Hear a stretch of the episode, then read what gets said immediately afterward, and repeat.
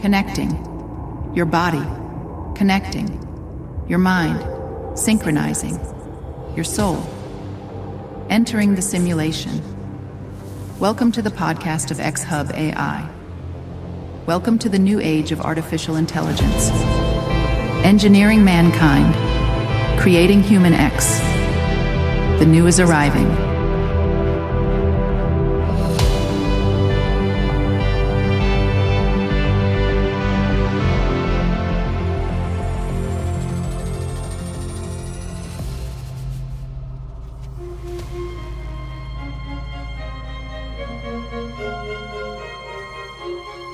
El estado de nuestra unión es fuerte.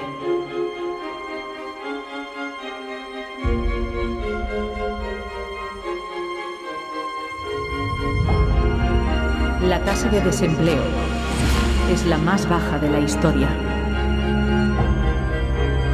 La pobreza ha sido erradicada. El crimen no existe.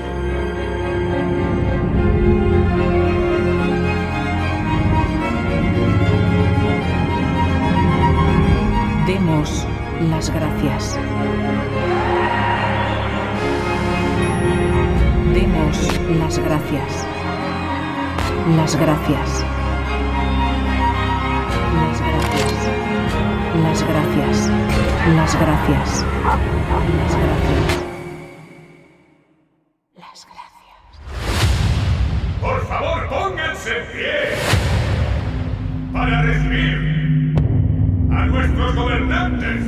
Gracias, Majestad, Presidente de la República de Paraguay, Presidente de la Generalitat, ministros, Alcalde de Barcelona, Director General del GSMA, autoridades, eh, señoras y señores. Quisiera, en primer lugar, eh, trasladarle a, a Su Majestad el Rey el que un año más esté con nosotros acompañándonos aquí en Barcelona. Gracias, señor, por su apoyo a un evento en el que siempre habéis estado presente.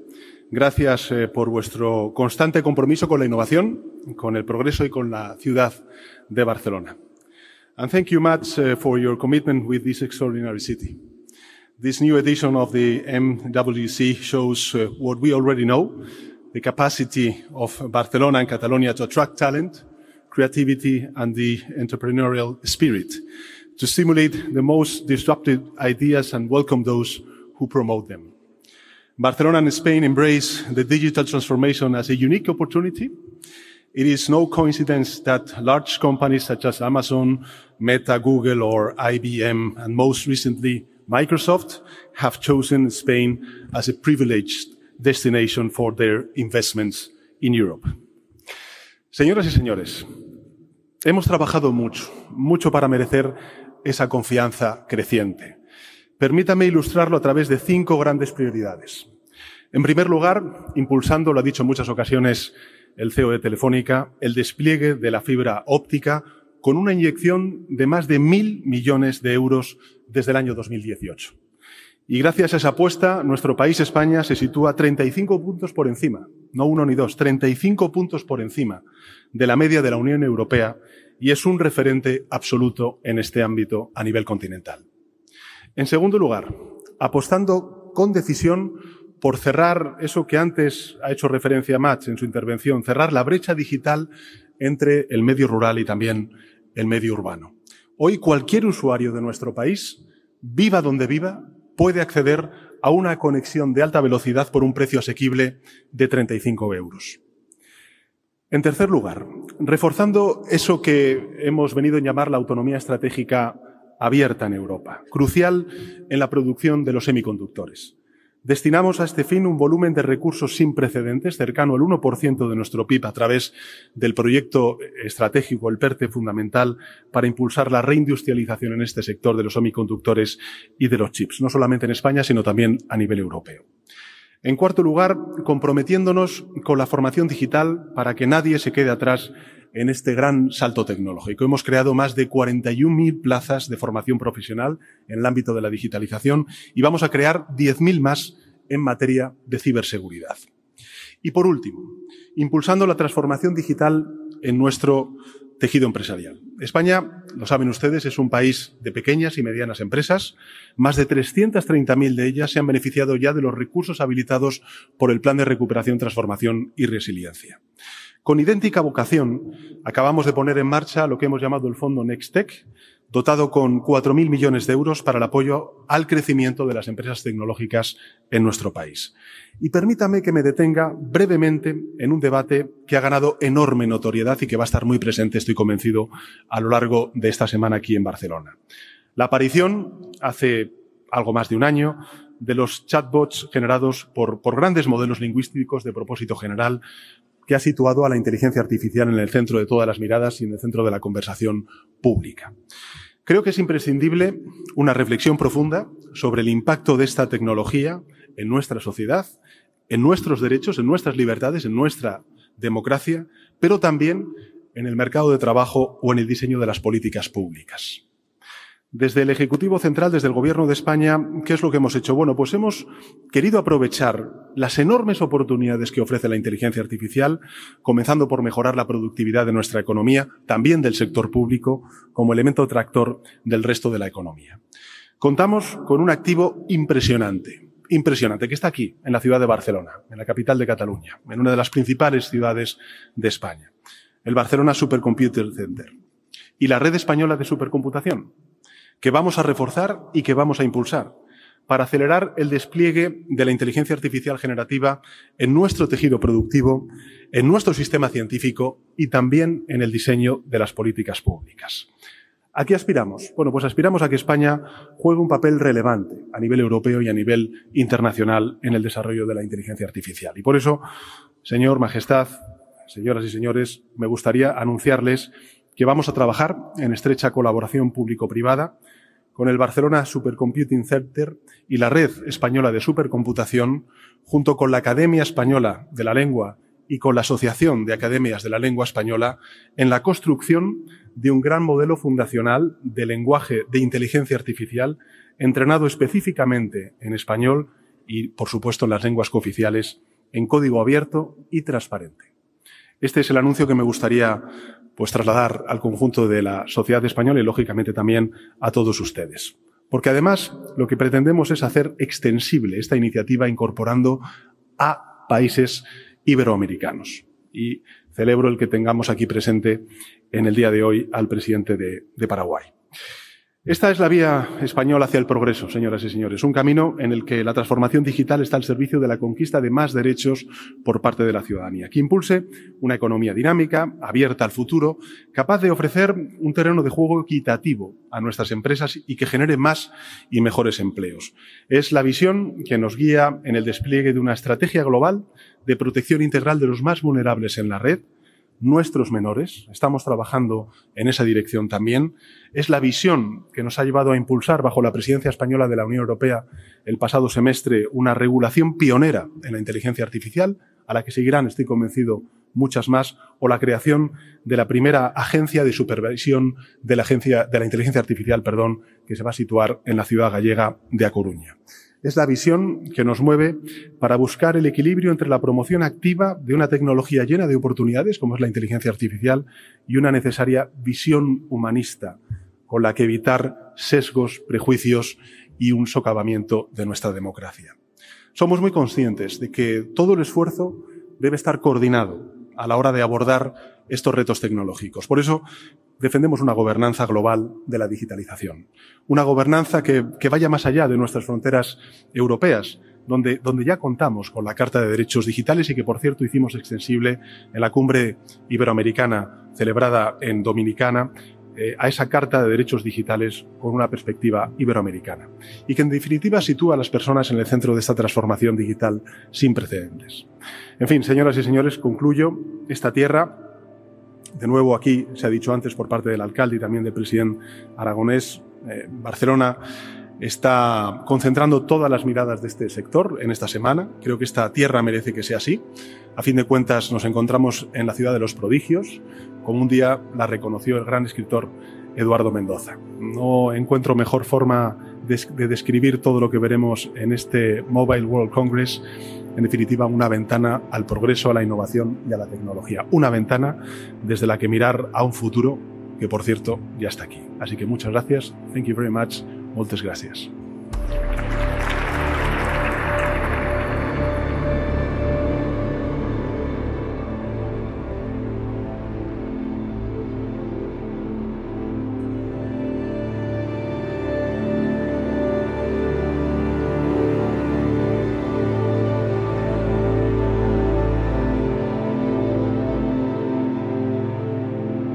Tardes a todos amigos. Eh, hoy un programa nuevo en X Hawaii, un nuevo X debate ahí, eh, promovido por una noticia importante para nuestro país. Eh, esperemos que importante y positiva, como es el anuncio por parte de Pedro Sánchez en el Mobile World Congress de la creación de un modelo de lenguaje español. Bueno, entraremos en más detalles pero antes de nada vamos a, vamos a dar la bienvenida a, los speakers, que hoy tenemos un, un plantel de lujo con, muchas novedades. Vamos por los, eh, primero por los veteranos y luego por los nuevos. Tenemos con nosotros a Larso Ibar, ya con, con imagen real. Hola Larso, ¿qué tal? Bien, aquí, estoy. Eh, preparado, ¿no? Con un tema, un tema. He, tomado notas, he tomado bastantes notas y luego, pues el intercambio que tuve, que tuvimos Germán y yo, pues también ha, ayudado un poco. ahora, ahora, ahora, entramos en, ahora entramos en el tema y os presentáis también. Eh, tenemos a, Germán del Cacho, que es ya también habitual. Hola Germán, ¿qué tal? Hola Placido, pues encantado de estar aquí como siempre. Y como dice Larso, pues un debate muy candente y muy actual. Sí, que además ya en, Discord ya, ya, ha habido bastante debate. Tenemos también a, Jesús de Sal de Matrix, que ahora os presentaréis cada uno, pero antes os, saludo. ¿Qué tal, Jesús? Hola, muy buenas. Muchísimas gracias por invitarme y un honor estar aquí. Que bueno, ya hemos colaborado en algunos programas, pero nunca haya estado en X-Hub y bueno, un placer tenerte.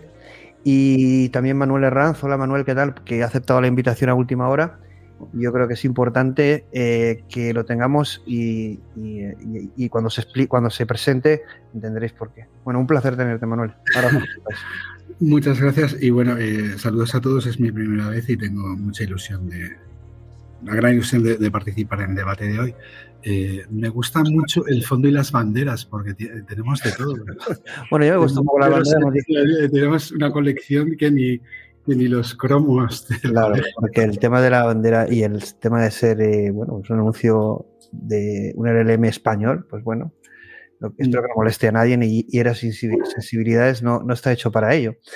Eh, evidentemente. Eh, vamos, si queréis, rápidamente, rápidamente a presentaros cada uno de vosotros, unos más rápidos, unos más lentos, como queráis, pero muy rápido. Pues estamos por el mismo orden. Germán, empieza tú si quieres un poco quién eres y tu relación con, el mundo de la inteligencia artificial, de la tecnología, de la política. bueno, vamos a intentar que sea lo menos político posible, aunque va a ser inevitable, evidentemente, eh, tener ese enfoque político y ese enfoque de, nación, porque es una, es, una, es una, evidentemente una noticia de ese calado, pero bueno, evidentemente va a ser un, programa de inteligencia artificial y de tecnología y de cómo nos puede impactar de forma positiva este tipo de desarrollo. Bueno, Germán, para quien no te conozca rápidamente. Bueno, pues me llamo Germán del Cacho, soy científico de datos y desarrollador de inteligencia artificial. Y bueno, soy una persona apasionada de la tecnología y eh, no tanto de la política, pero sí de las humanidades. También soy, soy jurista, también estudié Derecho y siempre me ha encantado la, esa intersección entre tecnología y ciencias sociales, eh, pues eso, una tecnología con un enfoque humanístico. Y bueno, pues poco más. Ese es mi perfil. He venido alguna otra vez aquí y siempre que me invitas Placido, pues estoy encantado de venir. Bueno, eh, ya, son bastantes veces, pero bueno, siempre intentaremos cada vez más súper activo en el, Discord, que yo creo que es uno de los eh, centros ahí de valor de XHub ahí de la comunidad. Larso, ahora ya que te vemos. Sí, bueno, pues a, mí ya me conocéis, me conocéis de voz y como Larso Ibar, eh, webmaster del metaverso.net y el otro día ya os dije que esto es la identidad en el, en el metaverso y la identidad, digamos, en la, en la vida real es eh, Carlos García Salmones, soy marxista espartaquista, es decir, no leniniano, y estoy muy interesado en la revolución de la inteligencia artificial, desde hace, desde hace casi una década. Y bueno, creo que ha llegado el momento de eh, intentar aportar a, a quien quiera eh, lo que creo que puede tener ser de utilidad. por eso colaboro con. Por eso cuando me llamas para colaborar, colaboro con el que estaba ahí porque veo que, que tenéis. Bueno, Larso, Larso es un descubrimiento, porque si esté de acuerdo con él o no, pues ese es eh, tanto los debates que proporciona, el valor y conocimiento que proporciona. Eh, da mucho juego, da mucho conocimiento y, y, bueno, luego se puede estar de acuerdo o no, pero en la diversidad está la riqueza de los debates, ¿no? Y por supuesto, pues Lars, o sea, oye, yo no sé si es micro nuevo o no, pero un placer escucharte. ¿No? Bueno, no sé si es un micro nuevo o un regalo de XHAO que te ha llegado o que te lo has comprado. Parece que se te oye muy bien, de, de momento. Ah, ah, bueno, eso no sé, tecnología punta, ¿eh? Es mejor que el del Choc. bueno, Jesús, para quien no te conozca, sal de Matrix, que estás muy activo, sobre todo en Twitter. Sí, eh, sí. Recomiendo que lo sigáis, pero bueno, para quien no te conozca, sal de Matrix. A ver, eh, voy a decir una cosa que nunca he dicho en otra aparición pública. Eh, soy ingeniero en informática, que eso sí que lo he dicho alguna vez, pero lo que nunca he dicho es que soy funcionario informático, soy del Cuerpo Superior de Tecnología de la Información del Estado. He trabajado como funcionario en el Estado hasta hace tres años, ahora trabajo en un ayuntamiento. Y, y, cuando, y tengo hace poco un hilo donde comento que, que esto no es un triple de Sánchez, que aquí por detrás hay muchas cosas que me gustaría comentaros. Y, me gustaría establecer una intersección en cosas que ya no son de la tecnología, de la inteligencia artificial, que por cierto mi proyecto de final de carrera iba sobre inteligencia artificial, fue de las primeras veces que se implantó un perceptrón en, un proyecto de fin de carrera. y, y, eso es lo que me une a la inteligencia artificial. Otros me conoceréis en Madriguera Económica por hablar de, macroeconomía, liquidez, un poco de teoría de históricas, etc que ese es un poco el bagaje que puedo aportar a, a la charla. Tenemos, tenemos, un pupurrí interesante y, y me interesaba también tener muy, mucho a Manuel, porque ahora cuando se presente vais a entender por qué. Manuel. bueno, gracias Plácido. Bueno, yo soy el CEO de, de Pangeanic, que es una empresa española, eh, en Valencia. Nosotros llegamos al mundo de la inteligencia artificial eh, desde, la, desde los sistemas de traducción automática.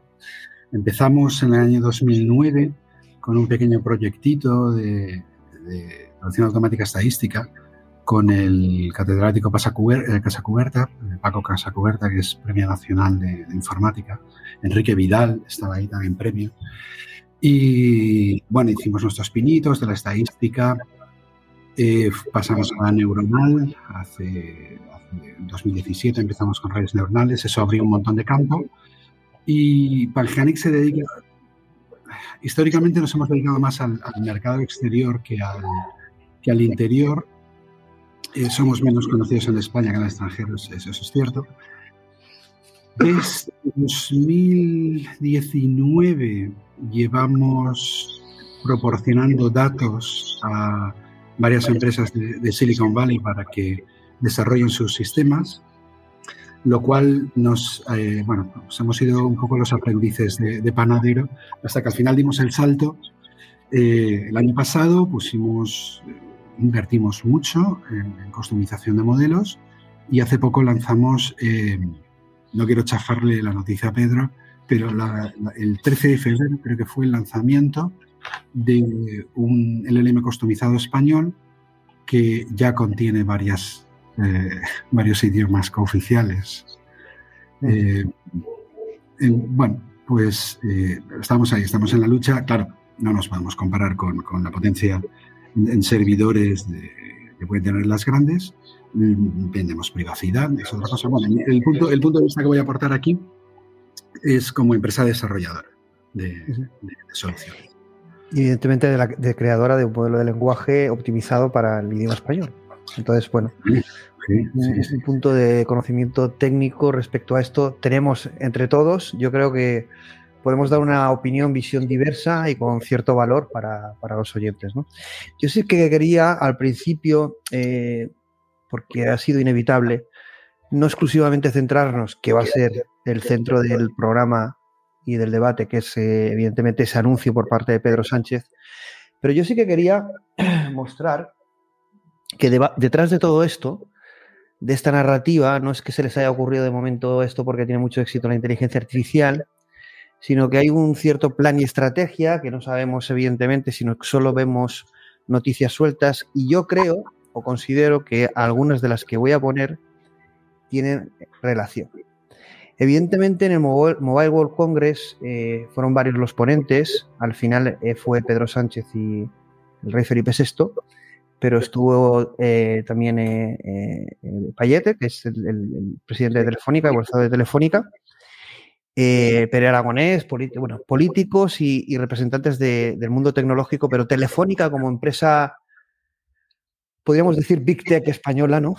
y además con una guerra de poder eh, accionarial que tuvo su repercusión hace poco entre Arabia Saudí y el Estado español, obligando al Estado español a comprar parte del accionariado, aunque luego Arabia Saudí parece que sí se, ha quedado también con parte de ella. En definitiva, una guerra de poder de una gran eh, empresa estratégica tecnológica española como es Telefónica, que parece que interviene, siendo una empresa privada, pues yo creo que es casi una empresa pública porque en definitiva participa de, toda esta, toda esta estrategia, ¿no? Y eso es, eh, algo a, tener en cuenta. Y luego, si queréis, eh, lo comentáis. Otra noticia importante de hace nada eh, fue el anuncio por parte de Microsoft de realizar la mayor inversión de su historia en España con 1.950 millones hasta 2025, principalmente en plataforma cloud, en Azure, ¿no? Pero en, en inteligencia artificial también. Salía la foto con Pedro Sánchez, y evidentemente pues una noticia de calado. Una noticia de calado donde aquí pues eh, recibimos con los brazos abiertos, yo creo que es una, noticia muy positiva, pero en definitiva eh, con brazos abiertos la inversión de Big Techs eh, extranjeras, pero que no, hay nacionales, porque Big Techs podríamos decir que las que mandan en el mercado tecnológico son todas eh, prácticamente estadounidenses, luego habrían otros de otros mercados, pero influencia en el mercado europeo principalmente son las estadounidenses que todos conocemos, ¿no? Una de ellas, sobre todo en el mundo de la IA, pues Microsoft y, Google. Y bueno, los ponentes, como decía Germán, el Mobile World Congress, ¿no? Pues es estratégico para, para la ciudad de Barcelona, eh, para Cataluña, para España. En definitiva, pues aquí tenemos la representación, ¿no? Pedro Aragonés, Pedro Sánchez. Y bueno, las posturas son un poco. Esta foto da ya casi que para hablar, ¿no? Entre la incomodidad de Pedro Aragonés, el Superman eh, español ahí, Pedro, Pedro Sánchez, ¿no? Y, y ahí el rey un poco feliz, no sabemos por qué, pues habrán una buena noticia, supongo, porque. pero bueno, ahí teníamos un poco la estampa donde tuvo su ponencia eh, José María Álvarez Payete, donde tuvo su ponencia Pere Aragonés, donde ninguna referencia a España, todo era Cataluña, Cataluña, Cataluña. Un batiburrillo importante de idiomas, los tres, la mayoría hablaban en inglés, español, catalán, con unos acentos eh, que la verdad es poco esperpénticos, casi hubiera preferido que cada uno utilizara el idioma con el que se sentía más cómodo. Fue esperpéntico y los comentarios en el vídeo eh, original así lo decían, decían que los españoles tenemos que practicar mucho inglés, sobre todo comentarios de, gente de fuera. Y bueno, luego tuvimos la intervención de Pedro Sánchez. Y Pedro Sánchez aquí hizo un anuncio importante y motivo de, del programa eh, de hoy, ¿no? Y bueno, vamos, entraremos en profundidad, pero bueno, así a bote pronto, yo quisiera preguntaros, aparte de todo lo que has puesto, y vamos a analizar, ¿no? cuál es el papel del Estado que debe tener en esta nueva era de la inteligencia artificial. Esto puede ser muy profundo, intentar ser, vamos a, vamos a analizarlo todo con profundidad y tenemos tiempo. ¿no? Pero así a bote pronto, ¿qué os pareció? Eh, dos cosas. Una, que Pedro Sánchez propusiera esa creación de un modelo LLM o modelo de lenguaje eh, basado en, un corpus español, pero también de idiomas cooficiales. Eh, y otra cosa que también a mí me resultó más paradójica fue el decir que España iba a liderar eh, dentro de lo que es el mundo de la inteligencia artificial. Bueno, yo me quedé un poco ahí. Bueno. Entonces, estas dos cosas me sonaron. Sí que me resultó interesante, y, ahora ya os dejo que habléis, que esta, esta iniciativa de crear un modelo de lenguaje español y lenguas cooficiales sería extendida después, si tiene éxito, a eh, lenguas españolas en Iberoamérica, ¿no? Eh, cosa que me parece interesante. con esto, así a bote pronto, la noticia, eh, ¿qué os parece? Si queremos, si, si queréis, vamos a empezar por Manuel, luego por Larso, luego, Jesús y luego Germán. Manuel, a ti así como desarrollador, empresa que se dedica a esto y que ya tiene un LM español antes de que lo anunciara Pedro Sánchez, ¿qué, qué hizo tu mente, qué pensó tu mente o tu cabeza cuando escuchó esta noticia? Pensé dos cosas. Eh, eh, la primera, a ver, daño no hace, no es malo. No podemos decir que es una cosa mala, no, evidentemente es, un paso en la buena dirección. Ahora llegas tarde de, llegas tarde cojones, con perdón de la, con perdón de Hace un año que, Suecia ya está trabajando en un modelo escandinavo, los húngaros ya llevan también un año trabajando en un modelo húngaro. Yugo GTP para lenguas de la antigua Yugoslavia que están relacionadas, que por lo visto funciona mejor que ChatGPT, lleva meses, eh, meses ahí fuera. Bien, dicho eso, no por ser el primero mm, vas a ganar la batalla. Lo que hay que hacer es, eh, hay que hacer las cosas bien. Entonces, malo no es, ya veremos cómo sale. Tenemos la experiencia de María, tenemos la experiencia de... ¿Cuál es el modelo catalán? ¿Cómo se llama? Eh, eh, el último que ha sacado el BSC, basado en Bloom, hombre, que es así... Tienen limitaciones. Eh, yo comprendo que como ente público no pueden utilizar las herramientas que nosotros en la empresa privada podemos utilizar, porque tienen que liberar todo el código, tienen que liberar todos los datasets, tienen que liberar la forma y explicar paso a paso cómo se ha hecho para no contravenir ningún, eh, la propiedad intelectual de ningún dato. Entonces, ojalá, eh, de, ojalá tenga razón y España se convierta en un líder en inteligencia artificial.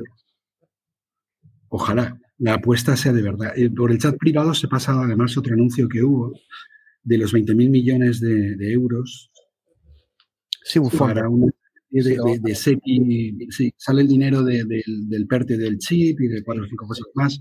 Bueno, yo ya he empezado a leerme las bases. Bueno, sí, lo que estás comentando en la noticia es un dinero que entra en Telefónica para. Hay un movimiento de dinero ahí un poco sospechoso que he publicado yo también en LinkedIn, que, que, que un poco lo que vamos a leer titular es el gobierno se inventa una SEPI tecnológica con 20.000 millones para entrar en Telefónica. Claro, entonces esto al final la gente lo que entiende es que más que buenas intenciones para el país y la humanidad, son movimientos de capital, maquillados de alguna manera, ¿no? Pero claro, cuando ves estas noticias, cuidado que luego, luego haré eh, referencia, Pedro Sánchez hizo referencia a un fondo que no pude, no sé si se, traduce así, es Next Tech, pero porque lo dijo de viva voz, pero no, he encontrado la literalidad del, anuncio, pero sí que hubo un fondo de 4.000 millones de euros para el crecimiento de empresas tecnológicas. Bien. Como anuncio no puedes decir que es malo. No, no. Luego, tienes, que, luego tienes que ver la, letra pequeña de, cada. Yo, soy bastante... pero si pasa como los fondos Next, que todo el mundo pensaba que iba a ser la salvación y luego era inalcanzable y estaba preparado para las grandes consultoras o las grandes tecnológicas, que al final son los mismos de siempre. Eso no crea un tejido, eso lo que crea es aplausos de tus amigos. Eh, claro, eso subvenciona pues las Indras, las telefónicas y todos los de, los de siempre. Entonces, eh, eh, anuncio, a ver, el anuncio no está mal, sí, a ver si, es lo que tienes que hacer.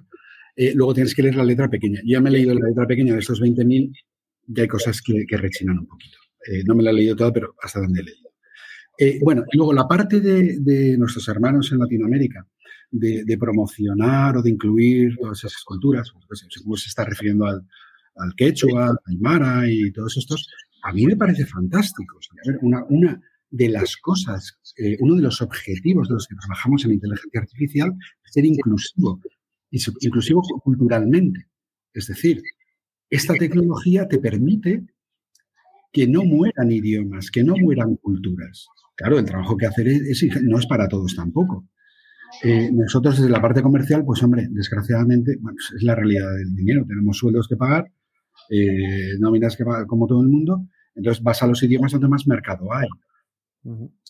Eh, es, eso los idiomas... Sí que, había un, predominio de cultura anglosajona, ¿no?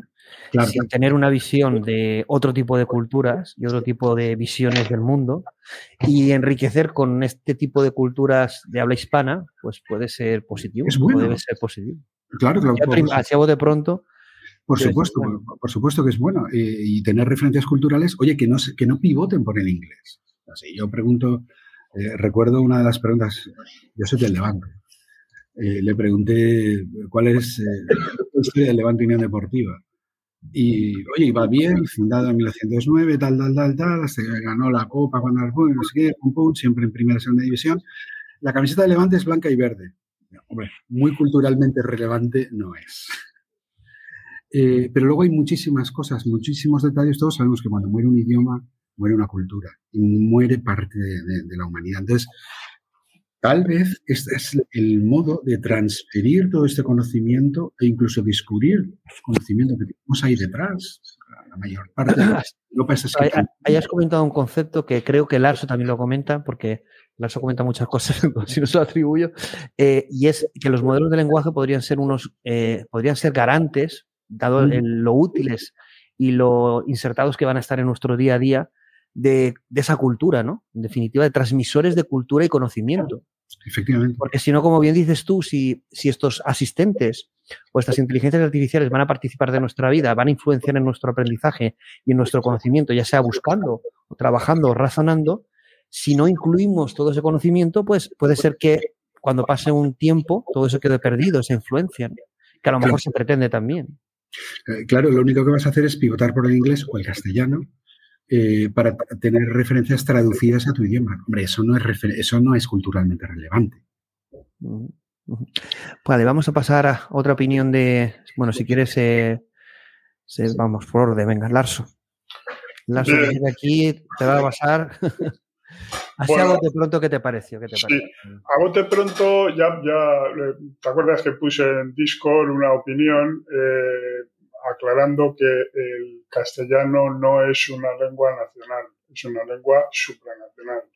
Porque tiene un, proviene de un proceso que ha sido eh, constituido un sistema mundo.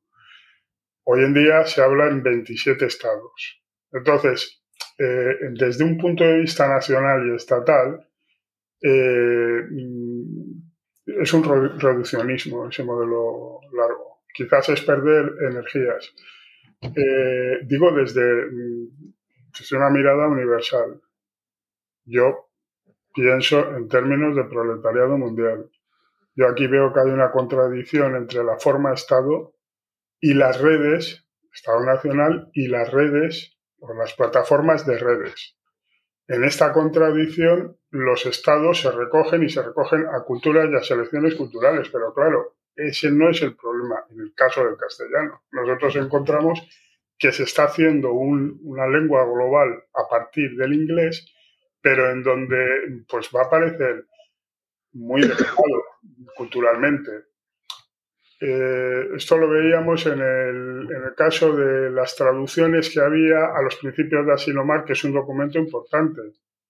Era un documento internacional importante y no estaba traducido a ninguno de los idiomas que hemos considerado que están en el marco, en un marco civilizatorio más que estatal.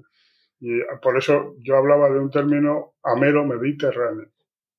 Cuando puse, eh, cuando tuve el intercambio en Discord, eh, pensando que se entra en una era cibernética en la que posiblemente vayan a... O sea, los, muchos idiomas no tienen, no tienen cientos de miles de conceptos. Entonces, estos idiomas pueden apoyarse en el castellano y apoyar el castellano para el surgimiento de otro idioma global. Ese, ese idioma global que podría ser un concentrador de, semántica civilizatoria de muchas civilizaciones diversas, entonces estaríamos dando un salto estratosférico, pero es que está, no se puede jugar a pequeña ahora.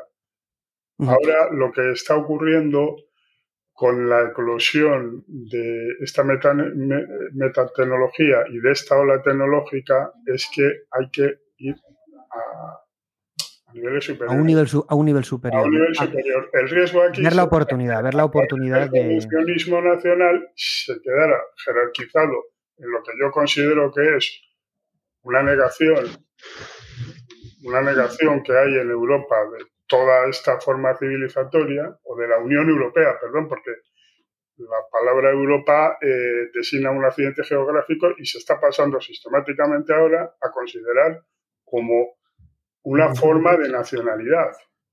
Y, las personas ya no dicen soy vasco o soy eh, castellano o soy ibérico o soy español, que se sienta español, o soy portugués, sino que dicen soy europeo.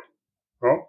ahora, cuando ves, sí, ahora es sistemático. Ahora hay un, eh, de hecho, hay un proceso muy grave, pienso yo, porque ha habido, pues bueno, lo hemos visto, ahora dependemos de, de oficinas que están en, la Unión Europea.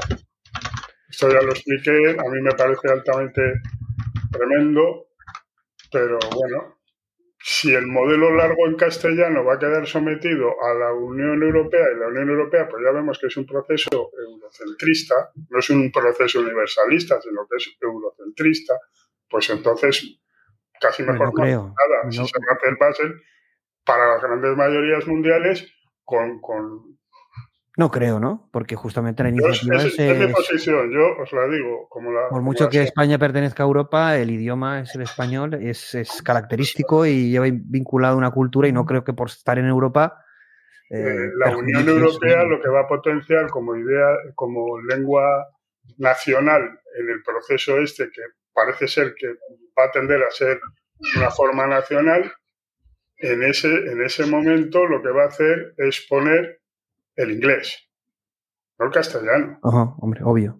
Por, otro lado, en, Estados Unidos hay 180 millones de hablantes, en la Unión Europea hay 50 millones de hablantes, es decir, que hay que coger una mirada civilizatoria y también, por mi parte, como en, el sentido de la democracia de las mayorías mundiales. Una herramienta para la gente. es una oportunidad. Es, que pueda ser una alternativa a la, visión en inglés. es una oportunidad. Tendrá alguna utilidad, pero no se pueden tirar tres o cuatro mil años de esfuerzos culturales porque viene la nueva síntesis. Está. Es decir, esa es mi posición. De todas maneras, analizaremos aquí en el chat. Eh, yo no me voy a calentar, eh, no pasa nada de algunos comentarios que están habiendo, porque está claro que este debate va a generar mucha polémica. Dejar tiempo para que un poco nos soltemos y demos opinión, porque no todos vamos a estar de acuerdo con todo el mundo y no pasa nada, no nos vamos a matar ni vamos a decir nada, pero evidentemente detrás de este anuncio hay muchas cosas. Veremos si esto es positivo para la empresa privada. Es una iniciativa público-privada, es una iniciativa público-privada no es pública. Veremos cómo va a ser de transparente y de open source, porque se dice que hay mucho open source, pero hay muy poco open source real, que sea totalmente abierto. ¿no? Son pesos abiertos más que modelos abiertos. Bueno, Jesús, ¿tú qué piensas así, a bote pronto? A ver. Tú, sí que ves eh, ese, bueno, yo, yo estoy de acuerdo con Larso que es una gran oportunidad y que no hay que quedarse como en el sesgo nacional, y que hay, hay muchísimo más que podemos aprovechar eh, e, esta inercia de crear este tipo de modelos a nivel cultural, a, nivel de sociedad, a nivel de potenciar las, las democracias, la diversidad. Yo, yo sí que creo todo lo que ha comentado Larso, pero yo creo que hay mucho más detrás. Hay, un, hay cosas detrás. A ver, tengo, tengo un post en Twitter eh, que, que, bueno, voy a comentaros rápidamente porque quiero que tengáis en cuenta todos los que me escuchéis que esto no es un anuncio de Sánchez que ha tirado un confeti al cielo porque es que toca. No, vamos a ver. Eh, en España hemos tenido siempre la suerte de que hay un par de ministerios que lo hayan hecho mejor o peor por directrices políticas, los que estaban en medio sabían. El Ministerio de Economía siempre lo lleva un tío que sabía, normalmente un funcionario especializado en economía, un técnico, y en este caso estamos hablando de que el que ha impulsado todo esto y el que lo ha movido y el que lo ha movido todo esto es el, señor José Luis Escribá.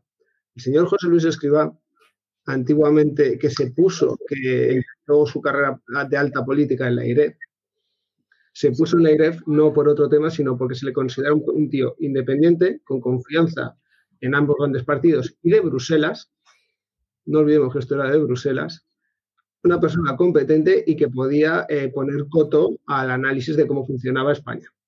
Yo he conocido funcionarios estadísticos del Estado que me han hablado que era un tío competente, que curraba mucho, con cabeza y con capacidad.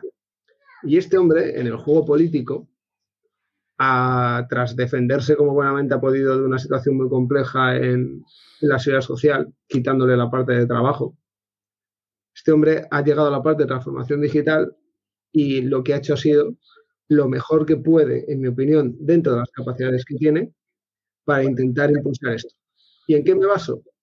Me baso en lo siguiente. Mirar, el día que Brad Smith, creo que se llama, le da la mano a Sánchez y se anuncian los 2.195 millones de dólares para, el, para la inversión en España, ahí hay mucho por detrás. Esa es la foto, pero hay mucho por detrás. Y lo que hay por detrás es que al día, eh, la nota de prensa que sale ahí y al día siguiente eh, hay un evento en Madrid y en Barcelona de Microsoft presentando Copilot. Y en ese evento cierra el evento, o sea, el anterior al cierre del evento es el señor Escriba que da una charla de 20 minutos, una charla muy potente, donde el señor Escriba explica por qué se ha, invertido en eso, qué es lo que espera conseguir de, esa inversión, cuánto tiempo llevaba detrás de esto. Es decir, cuando en España yo comento que existe un grupo de un cuerpo bastante apolítico que es el de funcionarios TIC, eh, me estoy diciendo que la gente que hay por detrás sabe de lo que habla.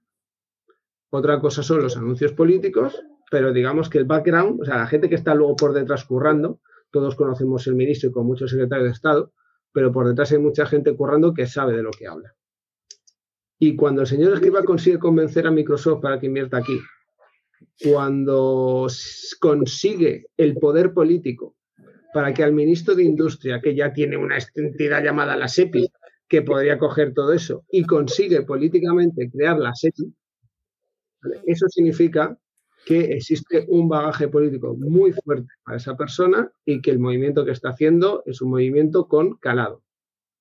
Y eso es así porque si no, la SEPI no dejaría al Ministerio de Industria comerse la tostada por el Ministerio de Transformación Digital, ni de coña. Lo que quiero defender con este tema es que la persona que esto no va a cambiar. Otra cosa es, ¿va a ser útil? ¿Cómo se va a implementar? ¿Va a crear de verdad un ecosistema de pymes, que es lo que debería hacer, o va a ser unos fondos NetGen? Yo, a día de hoy, hasta que no vea la primera convocatoria de subvenciones que es la que las no lo puedo afirmar. Lo único que puedo decir es que los mimbres que tenemos a nivel político y a nivel de, y a nivel de administradores, funcionarios del Estado que hay ahí, existen miembros buenos. Que luego al final esto se consiga tener la atracción suficiente para que no sea una merienda de negros, eso lo diré cuando salga la primera convocatoria de su Pues un poco el trasfondo de todo lo que puede haber detrás. Yo, yo creo que evidentemente esto es un anuncio y como bien ha dicho Manuel, tenemos que ver cómo evoluciona, cuál es el sentido. Lanzar las campanas a vuelo, o como están diciendo en el chat, que Pedro Sánchez eh, es el que va a hacer que la IA tenga éxito en España, o bueno, estos son eh, elucubraciones que, bueno, eh, de momento no voy a contestar, porque evidentemente no se sitúan en lo que intentamos un poco ver es el, el enfoque que se le puede dar positivo a esta noticia, qué puede haber detrás, qué puede haber positivo, qué puede haber negativo cómo se puede aprovechar de lo que sabemos, cómo se puede interpretar, ¿de acuerdo?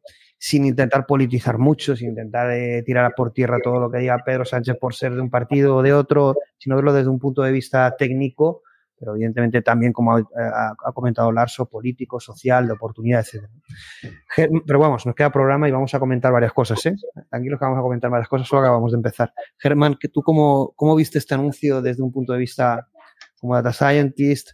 pero también como observador de la realidad nacional y global. Hombre, voy a hablar como observador y también con la ventaja de haberos escuchado vosotros los cuatro, vosotros tres. Es, que tenemos como alguien en este momento que está en la empresa, alguien con un perfil académico como Larso y luego alguien como Sal de Matrix, que es un insider con todas las letras. Entonces, no sé. Eh, a ver, yo este anuncio sobre todo lo vi eh, acordándome mucho de, María, el modelo de lenguaje que salió en 2022. y que en principio, bueno, recuerda bastante a este otro anuncio en cuanto a modelo de lenguaje entrenado en, en castellano y lenguas oficiales. Y que salió en 2022 basado en GPT-2 y automáticamente quedó obsoleto y olvidado. Entonces, claro, cuando he visto este anuncio me he acordado automáticamente de ese modelo y he pensado, bueno, eh, no sé qué presupuesto se le habrá destinado, he intentado buscar pero no lo he encontrado, pero puede ser perfectamente dinero, pues eso, destinado a fondo perdido, porque ya sabemos que los gobiernos no suelen ser los mejores gestores eh, ni los más innovadores. Entonces, bueno, mi opinión ha sido recibida con escepticismo.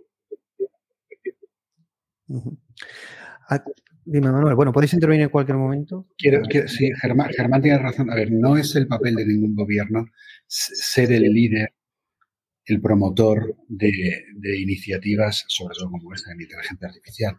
Puede, puede ser el líder. Puede, a ver, los, los gobiernos, estados, son los entes que más datos manejan del mundo, más que Apple, más, más que Google. Un gobierno de un país mediano, no digamos un país grande, eh, de más de 100 millones de personas, maneja más datos que, Google y sabe más cosas que de nosotros que las grandes tecnológicas.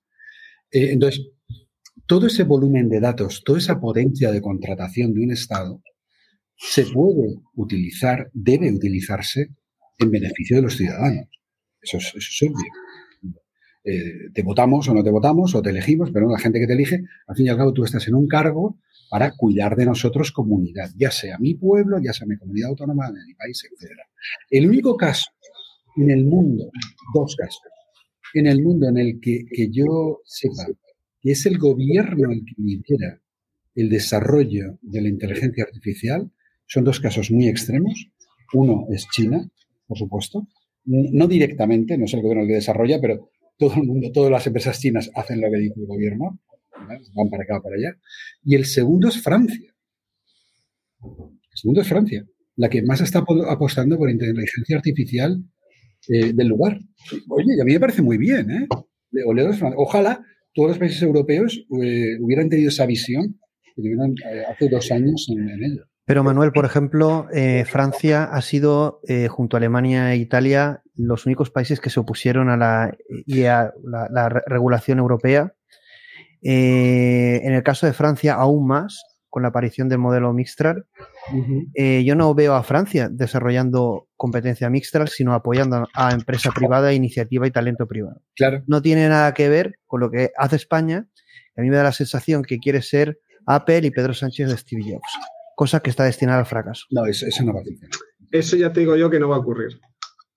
Eso ya te digo yo que no va a ocurrir. Pasó con Carmen Artigas con los discursos que cuando hablaba de tecnología ¿Desde cuándo? Yo os hago la pregunta. Yo luego no voy, a, no voy a dar la opinión mucho porque hay muchos stickers, luego puedo añadirlo en eso, pero ¿desde cuándo los estados han sido los disruptivos hacia un futuro basado en la humanidad? Toda la etapa del franquismo, toda la etapa después, toda la, cuando se crearon los ferrocarriles en todo el planeta, cuando se crearon las redes de gas natural, cuando se crearon las primeras infraestructuras, en 1930 y pico en Italia, cuando, cuando entró Mussolini en los primeros años, un plan de infraestructuras que aumentó el PIB gracias a que pudo aumentar los transportes. Bueno, pero es infraestructura. no, pero, es, que, lo que, están montando.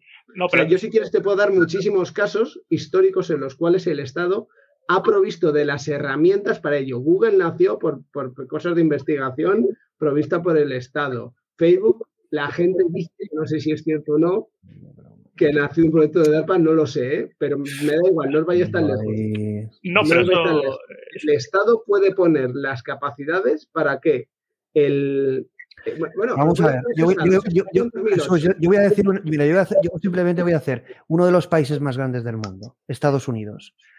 La ley Biden de computación cuántica fueron los, los, funcionarios a decir, estas empresas que dicen que tienen tanto poder de computación y que pueden cambiar el mundo, explicándonos lo que es porque no tenemos ni idea. Por lo tanto, no podemos hacer una regulación. Es decir, no me digáis que los países eh, son capaces de liderar el mundo tecnológico. Eh, no, el caso de China, que es como bien decía Manuel, está muy, muy alineado al desarrollo del país y la estrategia del país con las empresas. Son uno. Entonces ese caso es diferente. Pero no podemos comparar, a no ser que vayamos a un modelo chino. Si vamos a un modelo chino, pues que nos lo avisen y vamos a un, eh, modelo. Yo, haría una... Eh, es que vamos, es que vamos a un modelo chino. Es que Estados Unidos, con la Inflation Reduction Act, ha decidido unilateralmente con el resto del planeta ir a un modelo chino. Y lo afirmo de la siguiente manera. La inflación reduccional lo que hace es obliga a Europa a quitar todo el gas natural que tiene y a comprárselo a nosotros para incrementar su productividad. Dos, consigue mediante presión que las únicas fábricas de chips, sacándolas de Taiwán, vayan a Alemania para fabricar chips para coches, a Texas, que está teniendo un montón de problemas para ello, y un centro logístico en Italia de distribución. Y las fábricas y todo lo que sea fábricas y todo lo que sea eso, el Estado es el que maneja la política y es una decisión geopolítica. Ni siquiera es una decisión política, es una decisión geopolítica. Es decir, todo lo que, o sea, todo lo que son servicios no, pero todo lo que sea que Amazon consiga que en España sea el único que tenga un gran centro de distribución, además de por su tecnología, porque consigue quitar a la competencia por lo civil a través de competencia. Pero aquí lo que entra en debate, creo yo, es eh, varias cosas. Una, ¿cuál es el papel de los estados-nación, de las metaorganizaciones o el sistema de poder en un desarrollo tecnológico como el de la inteligencia artificial? ¿Tiene que ser el Estado quien lidere ese desarrollo? ¿Desde cuándo el Estado está en capacitación? Y más España, situémonos en el momento en que está España, en el momento en que está Europa. ¿Realmente eh, nosotros la estrategia es, en vez de favorecer el tejido económico, que ahora luego lo comentaremos, hace, hace, hace un tema diciendo que la inteligencia artificial mejorará la productividad y la economía y el sector público. Pero en definitiva, lo que tú tienes que hacer es para promover eh, que el sector privado eh, eh, desarrolle IA, es cuidar a las empresas, ¿no? Y, yo creo que las políticas que se siguen en este país no es de cuidar a las empresas. Si tú encima como ente público lo que haces es liderar el desarrollo de este tipo de cosas, ¿quién puede realmente estar alineado con ese tipo de desarrollos públicos? Las grandes empresas. No me digas que todo esto favorece a una startup porque para favorecer una startup lo que tienes que hacer es favorecer otro tipo de políticas que permita a startups eh, crecer con IA. Veremos si este tipo de desarrollos libres permite, como Mistral, eh, poder integrarlo en startups de forma libre y esa es la intención y, sería muy positivo. Pero yo dudo mucho que el desarrollo de todo esto sea para que las startups lo utilicen eh, a su antojo sino que casi lo veo más como una herramienta de poder tener voz y voto en esta narrativa que es la inteligencia artificial y poder continuamente estar en el disparadero, en la foto, en la agenda, en, la, en, todo el hilo conductor que permite al político decidir y verse presente en la sociedad. Y continuar con una narrativa de ignorancia para muchos, que muchos compran y en definitiva, eh, lo que dice el señor Pedro Sánchez, pues, que lo escucharán mucho más que a otras personas, es la realidad tecnológica y de la inteligencia artificial. Encima se lo creen y no ven más allá. Y yo creo que ahí, a ver, no es algo criticable que se haga, pero yo creo que el sector privado tiene que pasar a la acción que las comunidades técnicas tienen que pasar a la acción y tener una voz, eh, tiene que haber voces narrativas discordantes o, distintas. Vamos con una única narrativa, que es la, voz del Estado, la voz del poder y de la verdad única. Y eso es muy peligroso. Sí, pero una apreciación, bueno, perdona Jesús. No, que quería hacer una apreciación, estando de acuerdo, no sé por qué se me escucha duplicado, no sé si... Bueno, eh, no quería hacer una pequeña apreciación que yo distinguiría aquí entre dos cosas diferentes. La primera es que el Estado eh, sí puede ser innovador de una forma disruptiva y diferencial y de hecho diría que históricamente los, las principales invenciones de la humanidad en cuanto a nivel disruptivo han sido precisamente del Estado, desde la escritura, que nació con finalidad contable y de predicción astronómica y astrológica, hasta Internet con ARPA eh, hasta Univac, el primer computador. Otra cosa es que el Estado sea el mejor gestor eh, de fondos o que tenga los incentivos para que los recursos se asignen de la forma correcta. Eso es en lo que estoy en desacuerdo. Yo creo que tiene que ser el tejido empresarial y privado el que tenga los recursos para llevar a cabo la innovación. Pero eso no quiere decir que debamos menospreciar la capacidad del Estado para emprender y desarrollar inicialmente una tecnología de la que después se pueda apoderar. Pero no debería ser su papel. No, no, no, no. No, debería, digo que tiene la capacidad, no que eso sea positivo. La capacidad la tiene. la, capacidad la tiene e históricamente se ha demostrado que la tiene. Bien, pero habría que tener en cuenta el concepto Estado, porque aquí se está hablando más bien del Estado nacional o se está hablando del Estado del capital estatista, porque lo que está en juego es la cuestión del Estado. De hecho, el, tema de metatecnología, yo lo que he preparado es el tema de metatecnología y forma Estado. Eh, lo que en el libro de Kissinger y de este señor de Google, Eric Smith, eh, se explica es que lo que el Estado va a ser la herramienta para eh, pues introducir un control y una contención de esta tecnología y a través de esta tecnología eh, o el monopolio de esta tecnología. Ahí eso puede ser un intento que yo creo que no, no va a salir. No va a salir porque es una tecnología, es como eh, una vez que se ha visto va a ser multiplicada, va a estar en las manos de las poblaciones. Entonces, lo que lleva paso de, de, de Kissinger a Suleiman, Suleiman en el libro y luego en sus conclusiones actuales habla de el final de la forma democrática de los estados-nación a partir de esta tecnología que sean barridos. Entonces, aquí ya nos encontramos con con palabras mayores. No únicamente, o sea, si fuera capaz Sánchez de, meter esos triples, pero me parece que no, que va a ser un esfuerzo que va a tener que hacer todo. Cuidado, ahí, Larso, está entrando un ruido. A ver, quédate quieto, a ver. Ahora bien, ahora bien. Ya, ya, no. Eh, vale, ahora ya. Bueno, yo he hecho un, he preparado como un cinco o seis citas de las lecturas en las que estoy ahora, de Lem, de, de Suleiman, que tiene que ver con esto, y de Kissinger, porque el que escribe eso directamente es Kissinger. O sea, las, las, las citas que cojo está claro que es Kissinger quien lo ha escrito y no sus dos compañeros de, de, redacción, ¿no? Y pinta... Pero, o sea, que nos puede, o sea, que los, por un lado, es que esto es lo que hay que hacer. Esta es una tecnología que tiene que ser abierta y por lo tanto tiene que ser alimentada con los mejores datos, con la mejor cultura, de la forma más, más abierta posible por la, por la gente, por los que sean emprendedores y por las personas particulares.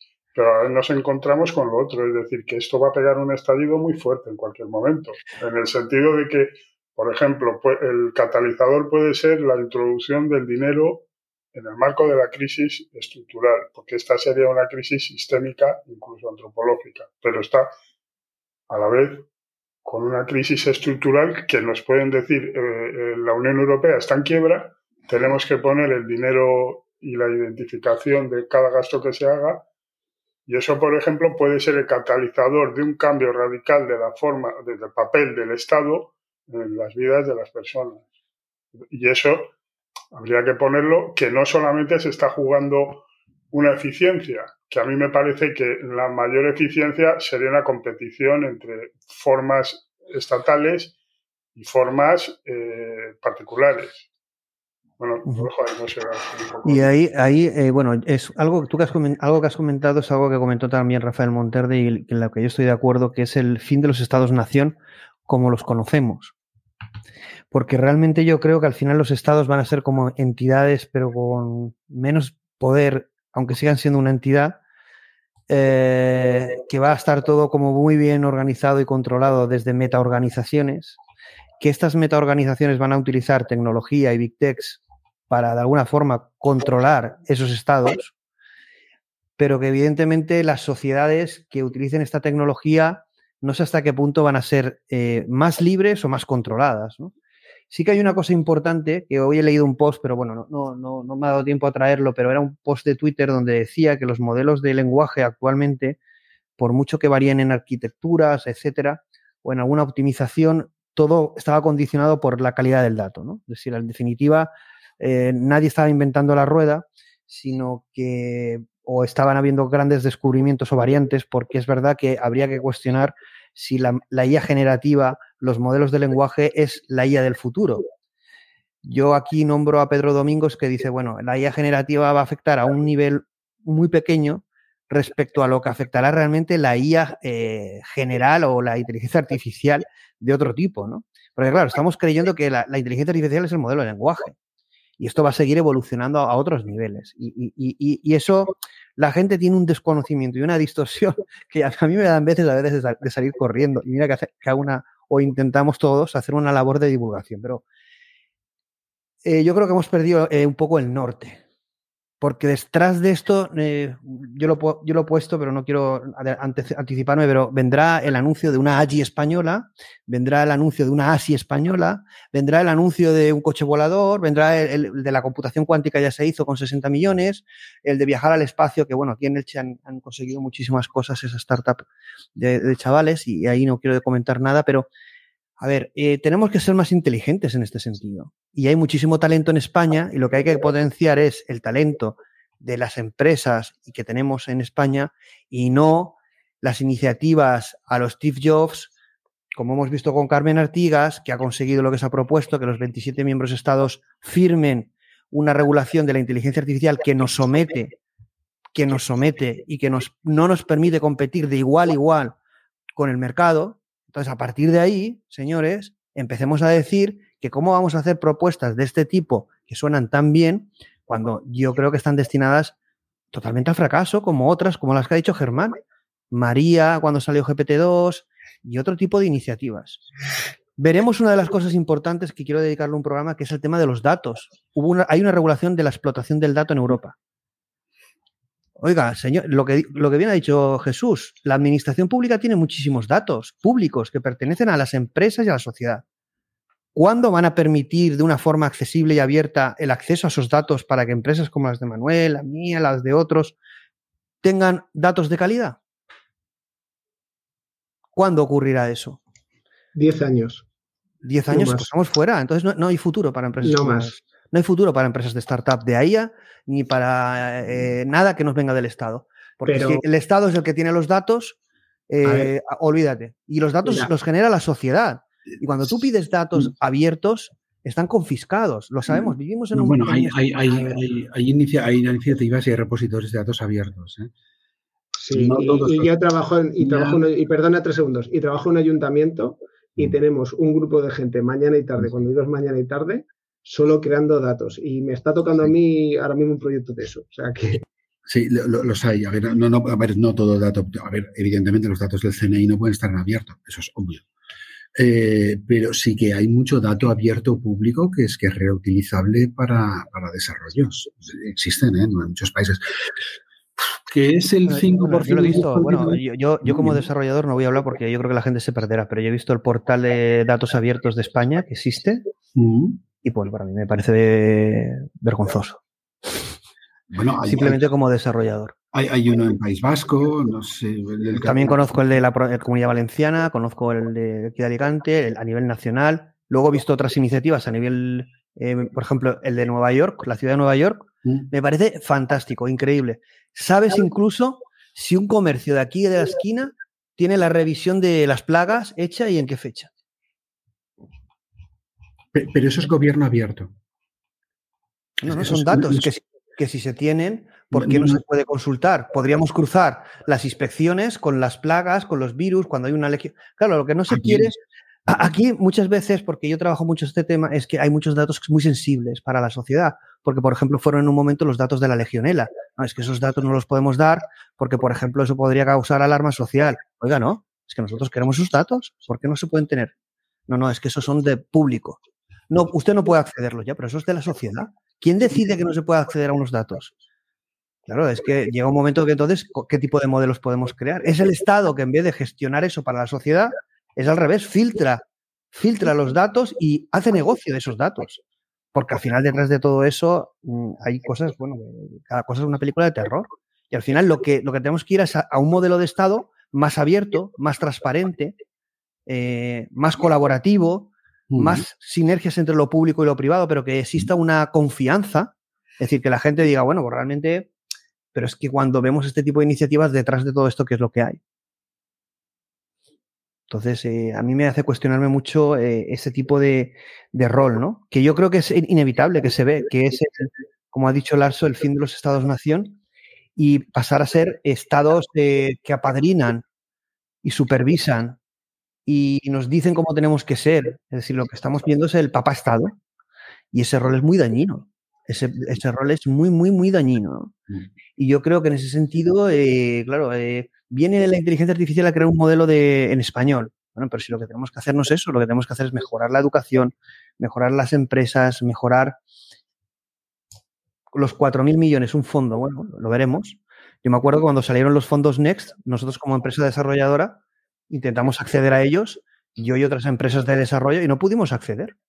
Pensamos que era el maná, porque dijimos, bueno, no queremos ser una un país de subvención, porque al final, pero joder, venga, a ver si hay una ayuda. Es imposible, está hecho para un, un perfil concreto. Entonces, de los aplausos de decir, hay un fondo Next o unas subvenciones, pasas a decir, es que esto es un timo, es que esto es un engaño. Es que es una narrativa de lo mismo de siempre, ¿no? Y en esto del modelo de lenguaje, pues hay que tener mucho cuidado, ¿no? Cuando sale el presidente, cuando luego sale el rey, el, el de Telefónica, y tenemos una realidad en este país que es la que es. Entonces, yo no sé si este es el camino y puede ser positivo. A ver, me gustaría que dijerais, por ejemplo, en qué, puede, qué, qué le veis de positivo, pero también qué de negativo, ¿no? Es decir, que independientemente de temas políticos o, o teorías conspiranoicas o, o posibilidades que, ¿qué podéis ver como positivo tú en el caso de este Manuel para tu empresa, para tu realidad, de- desde el punto de vista subjetivo? ¿Qué, lo ves, qué ves positivo y qué ves negativo? ¿Puede ser una competencia? ¿A ti te puede provocar el que a lo mejor haya una competencia porque vosotros habéis hecho desarrollos similares? ¿O puede ser positivo porque lo puedes integrar? Sí, a ver, en, en principio podría ser eh, positivo, pues lo podríamos integrar si fuese lo suficientemente bueno, si batiese el que tenemos. No pasa nada, cambiamos el core y adoptamos un nuevo, cambiamos la arquitectura. Dudo que eso sea así. ¿Cuál podría, podría ser la parte, la parte positiva? Hombre, si este fuese un proyecto que permease a empresas y sociedad, ¿vale? Por ejemplo, con proyectos de, de, de acaparación de datos, de compra de datos, de, de abertura de dato público, como he dicho, ¿vale? Que una, una política municipal o, o regional eh, de datos abiertos para decir, bueno, mira, a lo mejor no sale mejor o peor. pero- Perdona que te interrumpa, Manuel. Eh, Una, una cosa importante que dice Pedro Sánchez, dice la palabra chatbot y dice que los chatbots van a ser importantes porque van a, util- van a utilizarlos en redefinir y mejorar lo que es el trabajo y también en diseñar políticas públicas. Es decir, en definitiva, ¿Cómo, cómo, cómo, cómo? eh, los chatbots van a aplicarlos Sí. en toda esta transformación que va a haber en el trabajo, evidentemente, eh, Sí. con las IAS generativas, Sí. y también lo van a aplicar en el diseño de políticas públicas, tal cual. Esto es literal. ¿eh? Lo podéis escuchar en el vídeo y lo, lo dice tal cual. A ver, no, no entiendo cómo el chatbot puede definir políticas públicas. Querrá decir que Yo, se- yo sí, yo sí que te lo explico, pero tienes más razón que un santo.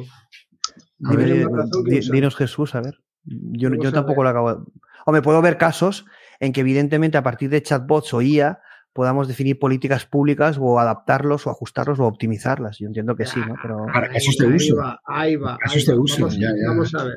Vamos a ver. Cuando tú defines una política pública, normalmente tiene una carga ideológica, pero luego a la hora de definirlo no siempre hay carga ideológica. Necesitas ver, necesitas intentar que llegue a todo el mundo. Vamos a ponernos en el año 2020 cuando se empieza a hacer ese prototipo de salario mínimo universal y entonces en ese salario mínimo universal, que es la idea política, oye, vamos a empezar ahora el salario mínimo universal porque hay gente que puede estar en la calle, pues entonces tenemos que diseñar cómo vamos a dar ese dinero, dado a quién damos dinero ya, para que llegue a la mayor cantidad de gente posible. Y eso es lo que se intentó en su día. Entonces, ¿qué es lo que ocurre? Que en su día se intentó, dado lo que había, bla, bla, bla, y qué al cambio se había que hacer para hacerlo, pues dieron una serie de condiciones para acceder a ellas y entonces pues no funcionó. ¿Y no te que parece también, Jesús, que puede ser muy peligroso este tema de los chatbots? Yo cuando he oído chatbots y diseño de políticas públicas, me he acordado de Black Lemon, que está omnipresente en mi cabeza, cuando dijo lo de la colonización cultural. Básicamente, si nosotros tenemos acceso desde lo público a un chatbot de la administración, qué fácil será que nos adoctrinen como quieren en, en preguntas, ¿no?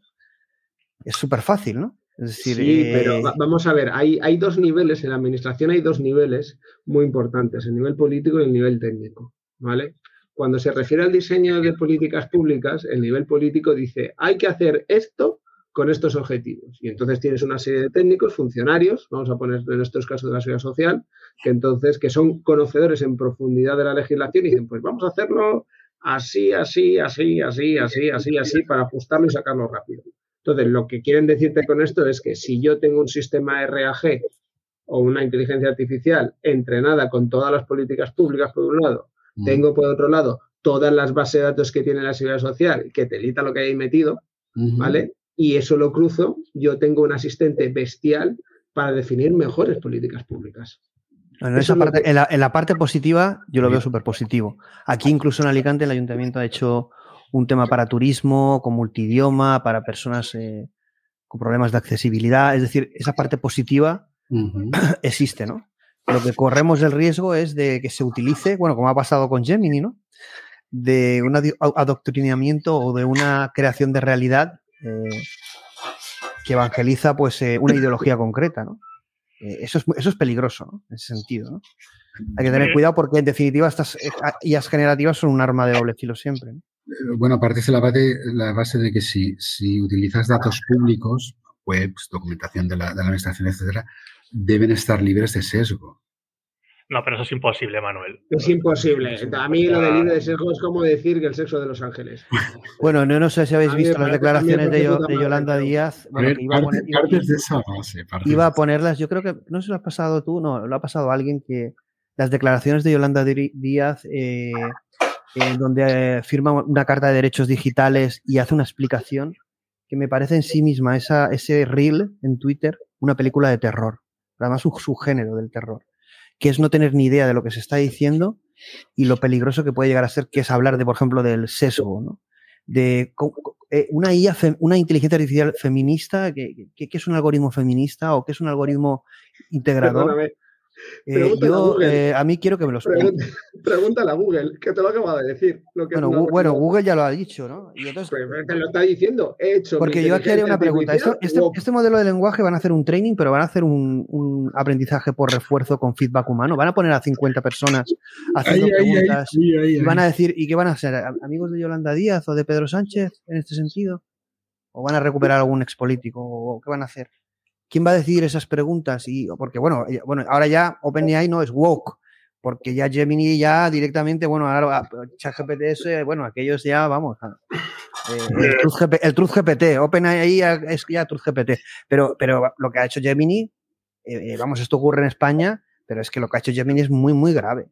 Porque eso no esconde un error, que es lo que intentan, intentan tomar a la gente por gilipollas. lo que, lo que oculta es una colonización cultural intencionada obviando la cultura, destruyendo cultura, destruyendo valor, destruyendo conocimiento y encaminando a la gente históricamente hacia un punto que es el de ser un auténtico borrego. Y la gente lo aplaude, vamos. ¿Te estás refiriendo a lo de los uniformes nazis con gente de muchos colores? Bueno, eh, y otras más cosas, bueno, muy divertidas. Vamos a ver, vamos a ver, vamos a ver, seamos... Eso y otras cosas, pero el motivo es el origen, es el origen de por qué, ¿no?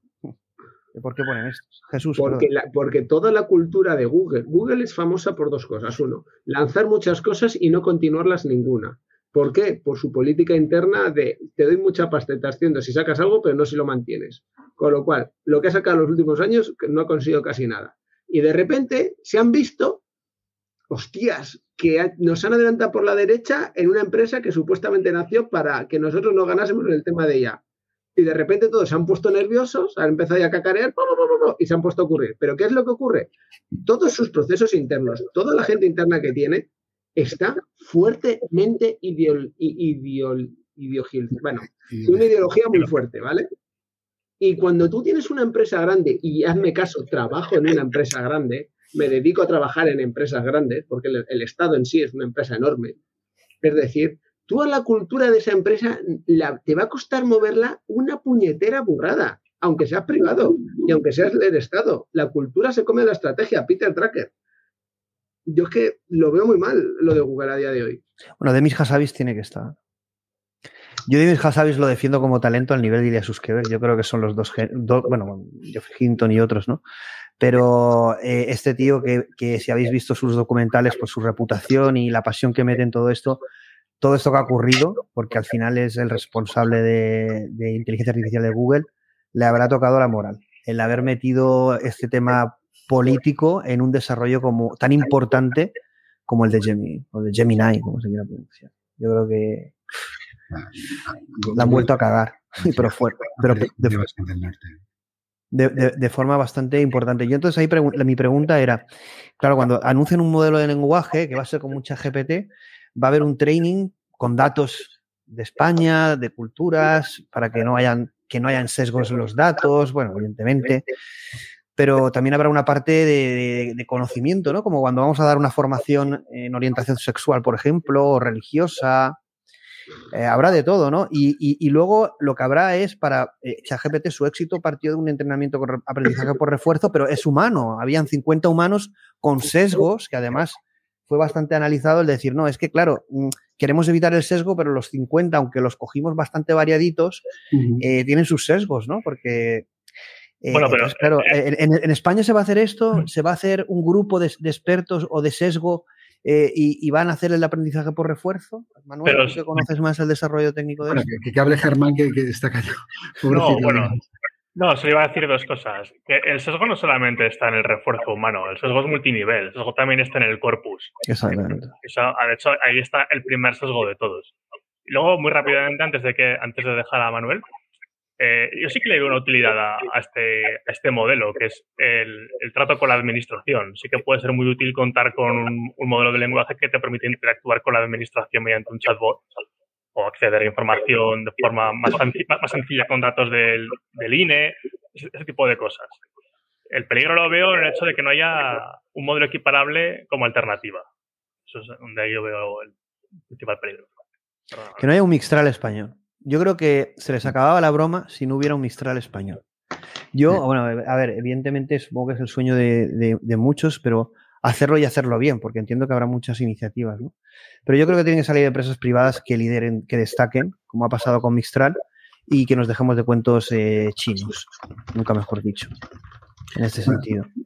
Yo creo que siempre lo he dicho como empresario, al nivel el que esté, que a España le falta creerse el talento que tiene el ejercer liderazgo desde lo privado y el intentar llevar ese liderazgo al impacto público. No ir contra lo público, porque al final eh, va a haber una, una alianza entre lo público y lo privado porque es necesaria. Pero lo que no podemos esperar es a lo público. Y por muy útil que sea lo público, todos conocemos que a lo mejor seguramente el modelo que saquen será peor que el Mixtral del año que viene y que será muy difícil que eso lo mantengan durante el tiempo, porque no se ha conseguido nada en esa línea. ¿Vosotros sabéis cuántas estrategias de inteligencia artificial yo llevo escuchadas? A nivel provincial, regional, ah, de, un, pueblo no, no, pero de comunidad de vecinos tampoco. Pero ¿ha, ¿ha servido realmente de algo? Eh, ¿Realmente, eh, en serio, creéis que con lo mismo, con el capital que manejan, no se podría hacer algo mucho mejor y de mayor impacto? Pero no interesa. No interesa. ¿No se puede gestionar una administración pública digital mejor que la que tenemos? Por supuesto. No interesa. Porque sobraría mucho funcionariado. ¿Qué hacemos con los funcionarios? ¿Podemos, reubicarlos? ¿No? ¿No crees que podríamos optimizar la administración pública con inteligencia artificial? No, no, espera, espera, espera. Bueno, es que, es que como, como trabajo en eso, tengo una visión muy distinta. Lo que tú llamas exceso de funcionarios, ¿vale? No son exceso de funcionarios de carrera que han estudiado eso y están ahí esto. Son exceso de enchufados funcionarios. Es decir, antiguamente los pueblos los políticos no cobraban, ahora cobran. Eh, la cantidad de gente que meten, sobre todo en las comunidades autónomas, pero también en ayuntamientos y en el Estado, por cada ministerio metes ahí 30 40 coleguillas que son funcionarios eventuales, pero que son funcionarios el problema no es que haya más o menos funcionarios. El problema es cuántos de esos están capacitados para hacer, para hacer un trabajo útil. ¿Cuántos de esos han estudiado una oposición? ¿Cuántos son eventuales? ¿Cuántos son laborales metidos a dedo? ¿Cuántos son pero en definitiva, la introducción de esta tecnología en algo como la administración a nivel digital, su sistema digital, en justicia, en, gestión, en burocracia, vamos, no me digas que no podríamos optimizar recursos y costes no, de forma brutal. No, ¿Cuánto, cuánto, cuánto, gasta, ¿cuánto gasta la Administración General del Estado? ¿Cuánto gasta el Ayuntamiento de Pero si tenemos un país con el 50% de, de, de, empleo eh, público, si vamos a ser un, un, Estado público, si es que no vamos a tener, vamos a ser un, no vamos a tener una cultura de, innovación y disrupción y de, emprendedor, porque eh, todos van a querer ser funcionarios. No, no, no, la paguita, en la renta básica universal y se acabó. No, es que te niego la mayor, es que te, niego la mayor. La gente joven no quiere ser funcionaria, ni Dios quiere ser gente funcionario joven. Eh, no, ni es, eh, ni trabajar tampoco. Y yo te Pero que vamos a ver, si a ti te preguntan con 16, 18 años, un tío por la calle, te llaman por ahí y te dicen qué es lo que quieres hacer en la vida, ¿vale? Dices la primera gilipollas que se te ocurre. A ver, la gente joven no quiere ser funcionario porque lo que está viendo es que eh, la sociedad de esfuerzo no, no, no, no, se identifica, esa sociedad de esfuerzo. La sociedad, una meritocracia ha desaparecido, no existe porque no creen ya en ella, porque han visto una generación que ha fracasado cuando ha apostado por ella. Y lo que queda ahora es el papá nación y que me den una paguita. Mira, y, eso es lo que está extendido. Mira, que haya gente diferente y que sea emprendedora y que se lo ocurra y que aprenda y que, pero vamos, en lo que se ve, bueno, yo lo que observo, luego habrá gente que opinará totalmente diferente, me parece muy bien. Mira, sal que todo el mundo se meta en sal de Matrix y, lea la última entrada que he metido. La gente en Dinamarca, vale, estamos hablando de España, pero hacerme caso que no es muy diferente, de noveno, octavo, décimo grado, se les hace votar y se les escucha para ver cuál es su ideología, para que sea democrático y esto. Lo de saber cuál es la ideología de los chavales desde los 14 años no, no funciona, ¿vale? Pero, pero que, que es para ver que seamos democráticos. Ni Dios es socialdemócrata, ni Dios porque sus líderes son Ibai, su líder es Auronplay, esa es su gente. Tíos que han empezado desde cero, currándose, eh, currándose desde cero y empezando desde abajo. Su héroe no es un funcionario.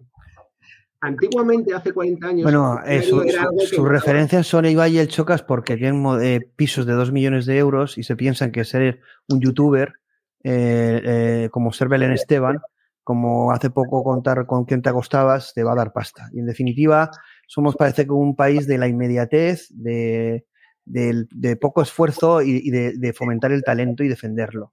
Yo sigo, yo sigo pensando eso. De todas formas, aquí hay una pregunta que me parece interesante, pero que bueno, yo no soy poseedor de la verdad. Mi visión será seguramente sesgada y distorsionada. Eh, Carlos Gomariz dice, yo creo en lo público, pero claro, bien separado de los partidos. Y lo privado, sí, pero privado para el interés de la comunidad, tampoco lo veo. Entonces aquí os hago una pregunta.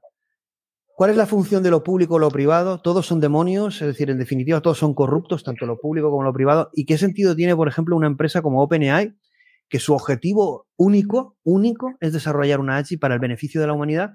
Pero también vamos a ver al señor Zuckerberg prometiendo y comprando muchas tarjetas gráficas para el desarrollo de una AGI abierta. Entonces, eh, ¿nos creemos las buenas intenciones de las empresas o es un cuento chino que tiene, no? Ah, una empresa está para ganar dinero. O sea, la mía, la tuya y, la, y OpenAI. ¿Y OpenAI también? Sí.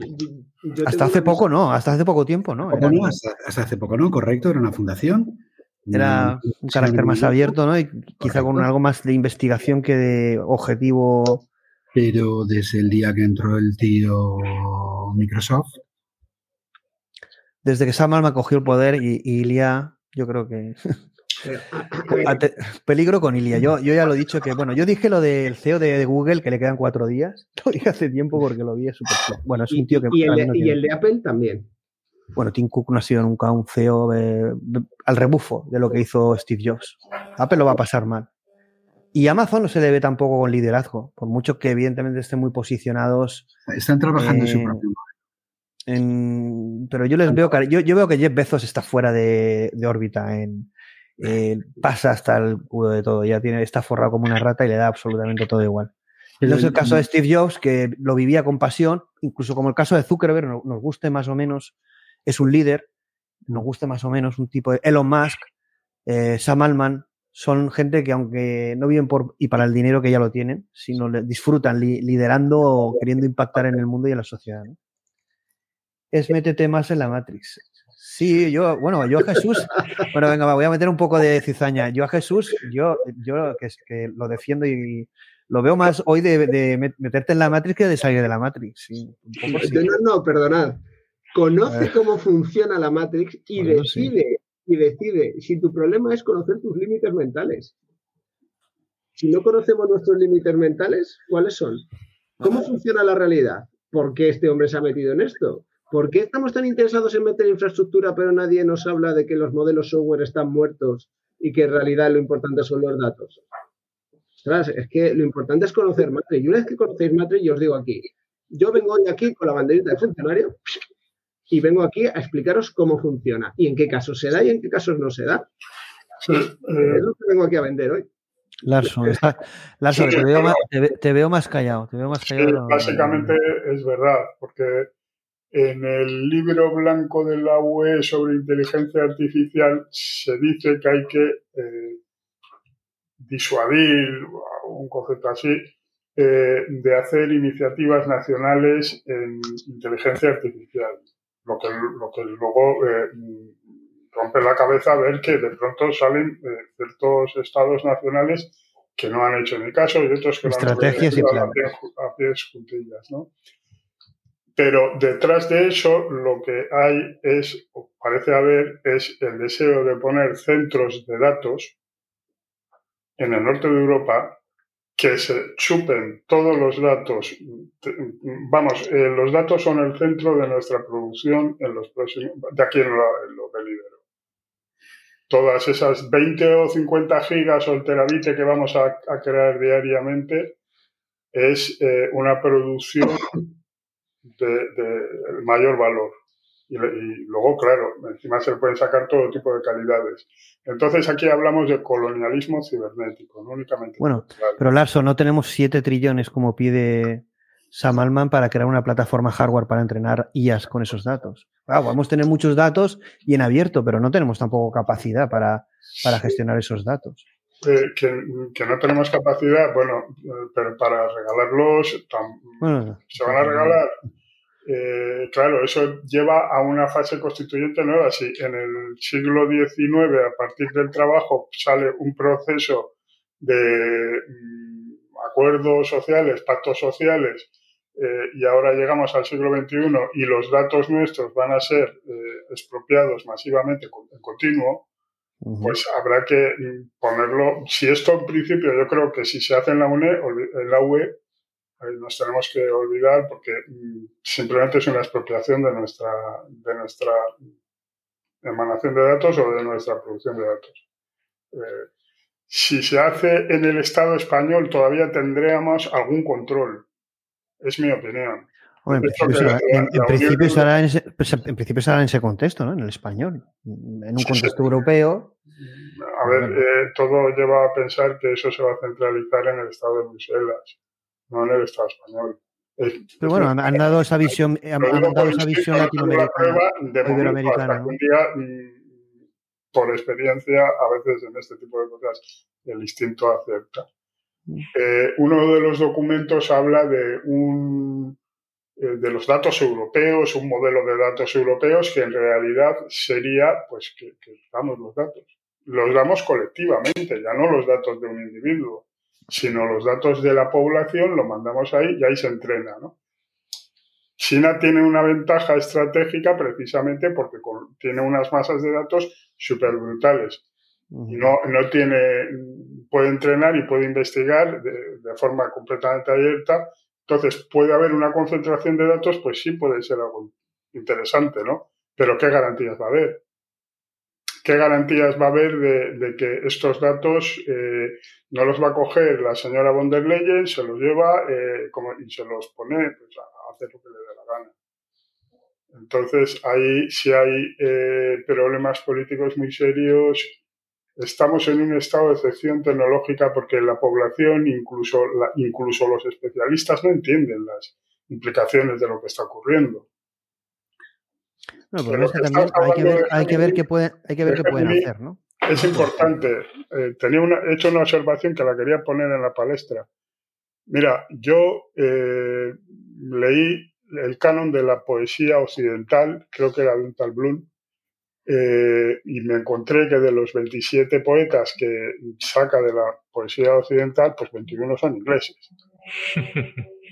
Ya, pero eso, eso franceses y luego leí un, un producto que era francés, una historia de la literatura universal. Empezaba por los autores ingleses, seguía por los franceses, luego estaban los alemanes, luego dedicaba a los latinos, a los griegos y luego los demás Claro. en, en esto, ¿no?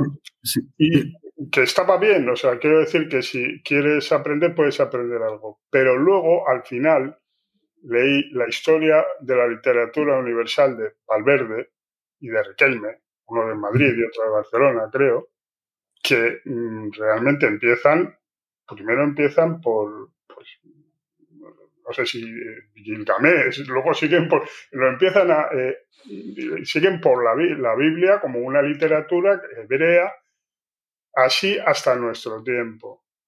Eh, con corrientes, con géneros, y dices, bueno, aquí hay un paradigma. En Gemini hay un paradigma. O sea, es un paradigma universal para cierto, ciertas inquietudes y es un resultado. Ahora, ¿hay, ¿hay capacidad de poner otro paradigma al alimentar de datos y al, estar las primeras que están semiestructurados, lo queramos o no, cuando los ponemos. Sí, yo lo veo, Alonso, yo, yo, veo una solución para eso relativamente sencillo, es decir, la IA que te dé posibilidades. Gemini decían que hacía eso, que era menos. Eh, ya ChatGPT daba una única opción, pero Gemini te permitía dar varias opciones. En definitiva, aquí lo que se intenta es pensamiento crítico. Bueno, si yo tengo una base de datos de diferentes visiones, cuando opine, por ejemplo, sobre temas como la eutanasia o el aborto, pues que me dé visiones distintas. Claro, tiene que dar dos respuestas. Tiene que, claro, el problema es que dé la que, la, que, la que esté interesado que dé. Sí, pero Exacto, entonces esto es, un modelo no universal. Es un modelo ideológico que todos sabemos que es el modelo ideológico liberal lo que estamos viviendo sin inteligencia artificial, ¿a qué vamos? Hacia una Bueno, el otro día yo estaba publicando una noticia que, bueno, que nadie se moleste, porque, bueno, también me da igual que se moleste, pero el, el, que la película La Pasión de Cristo no estaba disponible en ninguna plataforma de streaming, pero en ninguna, ni siquiera para comprar, ni alquilar. A mí, me pareció una cosa increíble. Aparte de que Mel Gibson había sido como cancelado en todos los sitios, una película como La Pasión de Cristo, ¿por qué no? Bueno, no es tan increíble. Pero claro, eso es una cancelación cultural. Sí, es una cancelación cultural. Es una cancelación cultural. Claro, claro. Un programa político de criba, de poda, de eliminar cosas y claro, entonces nosotros como... Cuando tú lo ves a nivel masivo... Tú la siguiente generación a decirle, no, mira, nosotros hemos tolerado que os quiten el 60, el 70% de la información válida. Claro, ahí, ahí, ahí, ahí. Sí, sí, que es lo correcto. Claro. Eso, eso, es lo que está ocurriendo, Larso. Que nosotros, como una generación más adulta o en una fase más adulta y de, toma de conciencia, estamos tolerando eh, lo que está ocurriendo, que es una poda cultural y una poda sináptica de inteligencia natural. Y eso es lo que estamos tolerando. Y estamos aplaudiendo otra serie de barbaridades ¿eh? y ahí generando una serie de debates que son inútiles. Y en cambio, lo importante, como es esto, como tú has dicho, una, una expoliación de los datos y de la eh, eh, la, potestad del dato, que es del ciudadano. el, realmente haber una poda cultural de todas las plataformas globales. Es que está todo enfocado a una, a una narrativa. es que está hecho de una manera que dices, pero vamos a ver, todos, todos, es. Que, es que dices, tío, voy a entrar en teorías conspiranoicas, Claro, esto, perdona, me gustaría, es que esto enlaza muy bien como, como nos hemos eh, desviado un poquito, eh, porque hemos empezado el debate hablando de si era relevante tener un LLM, o sea, si era buena la noticia, ¿no? ¿Para qué tener un LLM en español? Y creo que no sé, yo o alguno más también hemos dicho, hombre, porque refleja, porque refleja la realidad cultural de ese idioma. Ese idioma no es una casualidad, ese idioma no es una casualidad. No, es una cosa que nos inventamos aquí nosotros cinco. De hecho, Larso, eh, buen nivel porque has mencionado de Gilgamesh. Eh, yo soy un gran admirador de la cultura de la, cultura sumeria y el inicio del hombre y todo eso. Pero, si tú le preguntas a un chaval de 20 años ahora quién era Gilgamesh, te se, va, se va a Netflix a ver si es una... Y le dices quién es el Chocas y sabe todo de Chocas. Hombre, claro, yo no. No, es brutal. La empresa que ha comprado, el equipo que tiene. Efectivamente, efectivamente. yo también lo sé porque soy. Y hay que echarle eh, entonces, a ver, la creación, voy a tomarlo del anuncio, ¿vale? Desde un punto de vista positivo, porque negativo es, muy fácil serlo, esto se va a perder la pasta, tal, tal, tal. Pero bueno, vamos a pensamiento positivo. el motivo de crear un LM culturalmente relevante en un idioma es garantizar las bases para que los hechos culturales, historia, bla, bla, bla, bla de ese idioma no se pierda. Ya lo has fijado. Luego, eh, Germán, ahí pueden entrar pesos, repesos, le doy más importancia. Cuento la historia como a mí me conviene, ganamos aquella batalla, ¿no? Resulta que nos quitaron. Bueno, bueno, bueno, ahí ya, bien, cada uno. Pero bueno, los LMs todos sabemos que son muy neutros. Cuando le preguntas, cuando intentas que sean, que sean, ¿cómo se llama? no, no, no te, te dicen, bueno, pasó esto y pasó aquello y quizá pues así, así, tal, tal, tal. Y así es como se hace. Se podría dar la, la, probabilística, por probabilística se podría dar la versión mayoritaria, versión minoritaria y versiones excéntricas. Puede ¿no? estar varias Y una versiones. voz narradora, coger ambos y explicártelo. Mira, Claro. esto es lo que Puede- crees. puede- sí, Luego sí, sí, claro. profundiza, ¿no? Pero es una Exacto. arquitectura cognitiva que no la estamos reflejando. Estos no son todos. Correcto, correcto. Pero es que no-. La arquitectura cognitiva no la están reflejando. Pero es que mira, una solución como la que comenta Larso, que es sencilla de implementar, sí. una probabilística en que diferentes opiniones tienen, están clusterizadas de determinada manera y, y el, y el modelo te prioriza la mayoritaria, pero te dice que hay otras. Hay otras, claro. Sí, pero es que a veces no solo es una cuestión de, de opinión. De, es decir, a veces el sesgo no solamente es darte una cierta opinión y no otras. Es la forma en la que construyes el, el discurso. Por eso digo que para mí realmente el principal sesgo que puede introducir estos modelos eh, tiene que ver con los datos de entrenamiento, que no son realmente ilimitados. De hecho, la cantidad de datos que se entrena ChatGPT-4, GPT-4, aunque nos parezca inmenso, es realmente bastante reducido en comparación con todos los datos que hay. Y la forma de razonar de hablar y de elaborar un discurso de, de ChatGPT eh, no es nada neutral. Es como, yo siempre digo que ChatGPT cuando habla en castellano habla como un consultor. Es como la, la forma que tiene, las palabras que emplea, eh, incluso Sí. algunos anglicismos, la forma de razonar los lugares comunes, todos los Sí. tópicos, eso, es- eso está introducido allí y es allí donde yo veo el gran sesgo. Entonces no es una cuestión de que... eh, te- o sea, Es que es un inglés traducido. Es que, Claro. es, que estás consumiendo un inglés traducido al español. Claro, Sí. eso elimina la culturalidad hispanoparlante.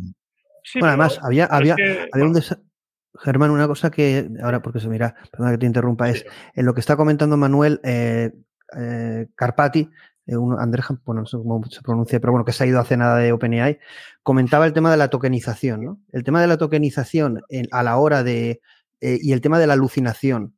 Uno de los motivos de la alucinación de estos modelos se ha descubierto que es cómo tokeniza otros idiomas, ¿no? Por ejemplo, claro, está preparado para el inglés, pero cuando tú tokenizas para otros idiomas, está traduciendo y no está tokenizando, eh, optimizando ese idioma, ¿no? Y esto es muy importante, con lo que en definitiva eh, ahí tenemos un sesgo que es el propio idioma y cómo construye el modelo esa realidad. Y esa realidad depende mucho de la tokenización y de cómo en definitiva relaciona todo eso, ¿no? Y entonces eh, Carpati estaba haciendo eh, de alguna manera hincapié en todo ese tipo de cosas. El primer proyecto que ha hecho después de salirse de OpenAI es justamente una nueva método de tokenización eh, para evitar este tipo de cosas y optimizar lo que es la alucinación, porque decía que parte de la alucinación de estos modelos viene por la tokenización o métodos de tokenización. No, desconozco un poco en mayor profundidad porque vamos, no tengo tiempo para tanta cosa, pero sí que leí eh, un poco en qué consistía y, y es interesante porque ahí hay un sesgo. Ya hay un sesgo en, en- De en el propio idioma. Es el, el byte tokenizer, me parece, o algo así. o Sí, byte sí, tokenizer. sí, El método sí. yo creo que es bastante extrapolable a cualquier idioma. Lo que pasa es que ese, ese tokenizador tiene un parámetro que lo que te hace es que no, se tokeniza ni por letras, ni por palabras, ni nada así. Se tokeniza, digamos, por un conjunto de morfemas. Claro, que tiene Pero un aquí, sí, pero aquí sí vamos un poco a lo que dice Geoffrey Hinton, es lo siguiente. Si nosotros cogemos el idioma y el original es en inglés, eso genera un, un modelo, un espacio latente, un modelo del mundo Sí, que es un- una metacognición o un metaaprendizaje que es totalmente distinto que si lo cogiéramos del español. Claro, Porque la cultura y el idioma proyecta un mundo distinto. Claro. Por lo tanto, el sesgo está en el propio origen. Y entonces es muy positivo, como dice Manuel, que si cogemos de inicio el español, eh, al- al- algunas conclusiones positivas y meten muchos datos, pues eh, veremos qué puede ocurrir. Pero bueno, ya lo hicieron con María, se quedó ahí y también participó el Centro de Computación de, de- de Barcelona. Bueno, no sé, es decir, eh, Y ese nosotros. sen- ¿sabes- ¿y vosotros sabes también? Eh, a nosotros nos cayó el lote, sí, porque esto se dividió en lotes. Y a nosotros nos tocó el lote de, de Instruct. Ajá, la parte instruct. ¿Y qué Vale. tal? Porque quedas así como un poco medio sonriendo o no quieres comentarnos nada No, yo no lo hice. sobre esa experiencia, No, Ah. yo no lo hice. A ver, yo igual vi un, lo vi un poquito por encima. pero fue una experiencia positiva. el- Fue una experiencia religiosa, como las canciones de, de Enrique Iglesias. Fue entretenido. A ver, desde luego no ganamos dinero, esto no, es- eso no lo haces por ganar dinero, por eso me puso. Pero sí que, a ver, nos sirvió, es toda una carrera, nos sirvió para aprender cómo se hacen las cosas. Eh, sí que puedo decir, a ver, sin meterme en detalles, porque tampoco se puede revelar, que había algunas preguntas un poquito capciosas, ¿vale? A ver, que era un modelo en catalán. En el entrenamiento. Bueno, en el instructor pues, había ciertas preguntas que decían. Bueno, aquí, claro, el problema es esto, esto, este modelo de lenguaje viene con las lenguas cooficiales. Tú y yo, Manuel, yo creo que no te molestarás por. Hemos comentado un par de cosas antes de la entrevista y era, bueno, diferenciarán el valenciano del catalán, que históricamente. entiendo, Que, entiendo que no porque no lo han metido como lengua cooficial, es el catalán, pero en principio es diferente el catalán que el valenciano. Pero mm. va, a predominar el catalán y la cultura catalana y qué meterán dentro del modelo de lenguaje. Si es, por ejemplo, un país, si se considera un país, porque claro, si dice que no, eh, estos han sacado pecho con que el modelo de lenguaje español esté incluido, evidentemente. además es el centro de supercomputación en Cataluña, Barcelona, etcétera. Y a lo mejor no está para, para que, oye, quiero decir una cosa, el, catalán tiene, es un lenguaje, es una lengua escrita desde hace más de un milenio. Es una lengua culta. Eh, por lo tanto, a mí me parece muy lógico que se incluya. ¿Pero anterior o posterior al valenciano? El valenciano, yo pienso que ambos son un idioma levantino. pero en principio yo desconozco, pero yo creo que es anterior al valenciano. Pero bueno, eh, son pensiones internas que puede haber ahí dentro de Cataluña. La historia la, ganan, la escriben siempre los ganadores, ¿no? Y es como que el valenciano, como no nos importa, o en ese sentido hemos defendido, quien habla valenciano lo habla y no viene un sentido tan identitario de país, pues a lo mejor no tiene ese protagonismo, ¿no? Pero es un poco temas políticos. Vamos a poner una foto que no tiene ningún tipo de. Vamos ya a ir acabando. Es el, bueno, el rey, después del discurso de Pedro Sánchez, el rey Felipe VI. Yo aquí tengo que decir, no lo puedo evitar, porque lo he escuchado dos veces a cada uno de ellos, que oye, que esto de los idiomas hablan fatal inglés. Yo también hablo, hablo muy mal inglés, pero bueno, yo no soy tengo la formación del rey. Me parece que en la mezcla ese batiburrillo de catalán, español, Luego 10 minutos dando saludos. Yo he hecho alguna esto de saludar a todos los ponentes que hay ahí. Saludo al ministro y hay 20 tíos y les tiene que saludar a todos en, un, en, un, evento tecnológico. Yo de verdad, yo no me imagino a Sam Altman que llegue y diga saludo. Si llevaran a Sam Altman al Mobile World Congress, le diría saludo al rey, al ministerio, como como si fueran súbditos. No hace falta. Yo, no, yo creo que esa parsimonia eh, nos lleva a una época medieval. Pero bueno, es mi opinión. Seguro que a muchos les parecerá súper correcto y súper profesional. Pero sí que hablo una cosa. El rey Felipe VI, ¿qué es? Y sí que quiero preguntaros. Que ese anuncio que había hecho Pedro Sánchez eh, sobre inteligencia artificial, liderazgo en inteligencia artificial, modelos de lenguaje en español, modelo de lenguaje en español con las lenguas cooficiales, que iba a generar pues ese ecosistema de varios startups, inversores, empresa privada. Todo esto va a dinamizar eh, o va a ayudar a las startups, a los inversores, a las empresas privadas a dinamizar eh, la inteligencia artificial las empresas, las que lo utilicen o las que no la utilicen. ¿Creéis que esto es como tan importante para dinamizar la economía de un país? ¿O, no? O, sí? Para tramitar subvenciones sí que será útil.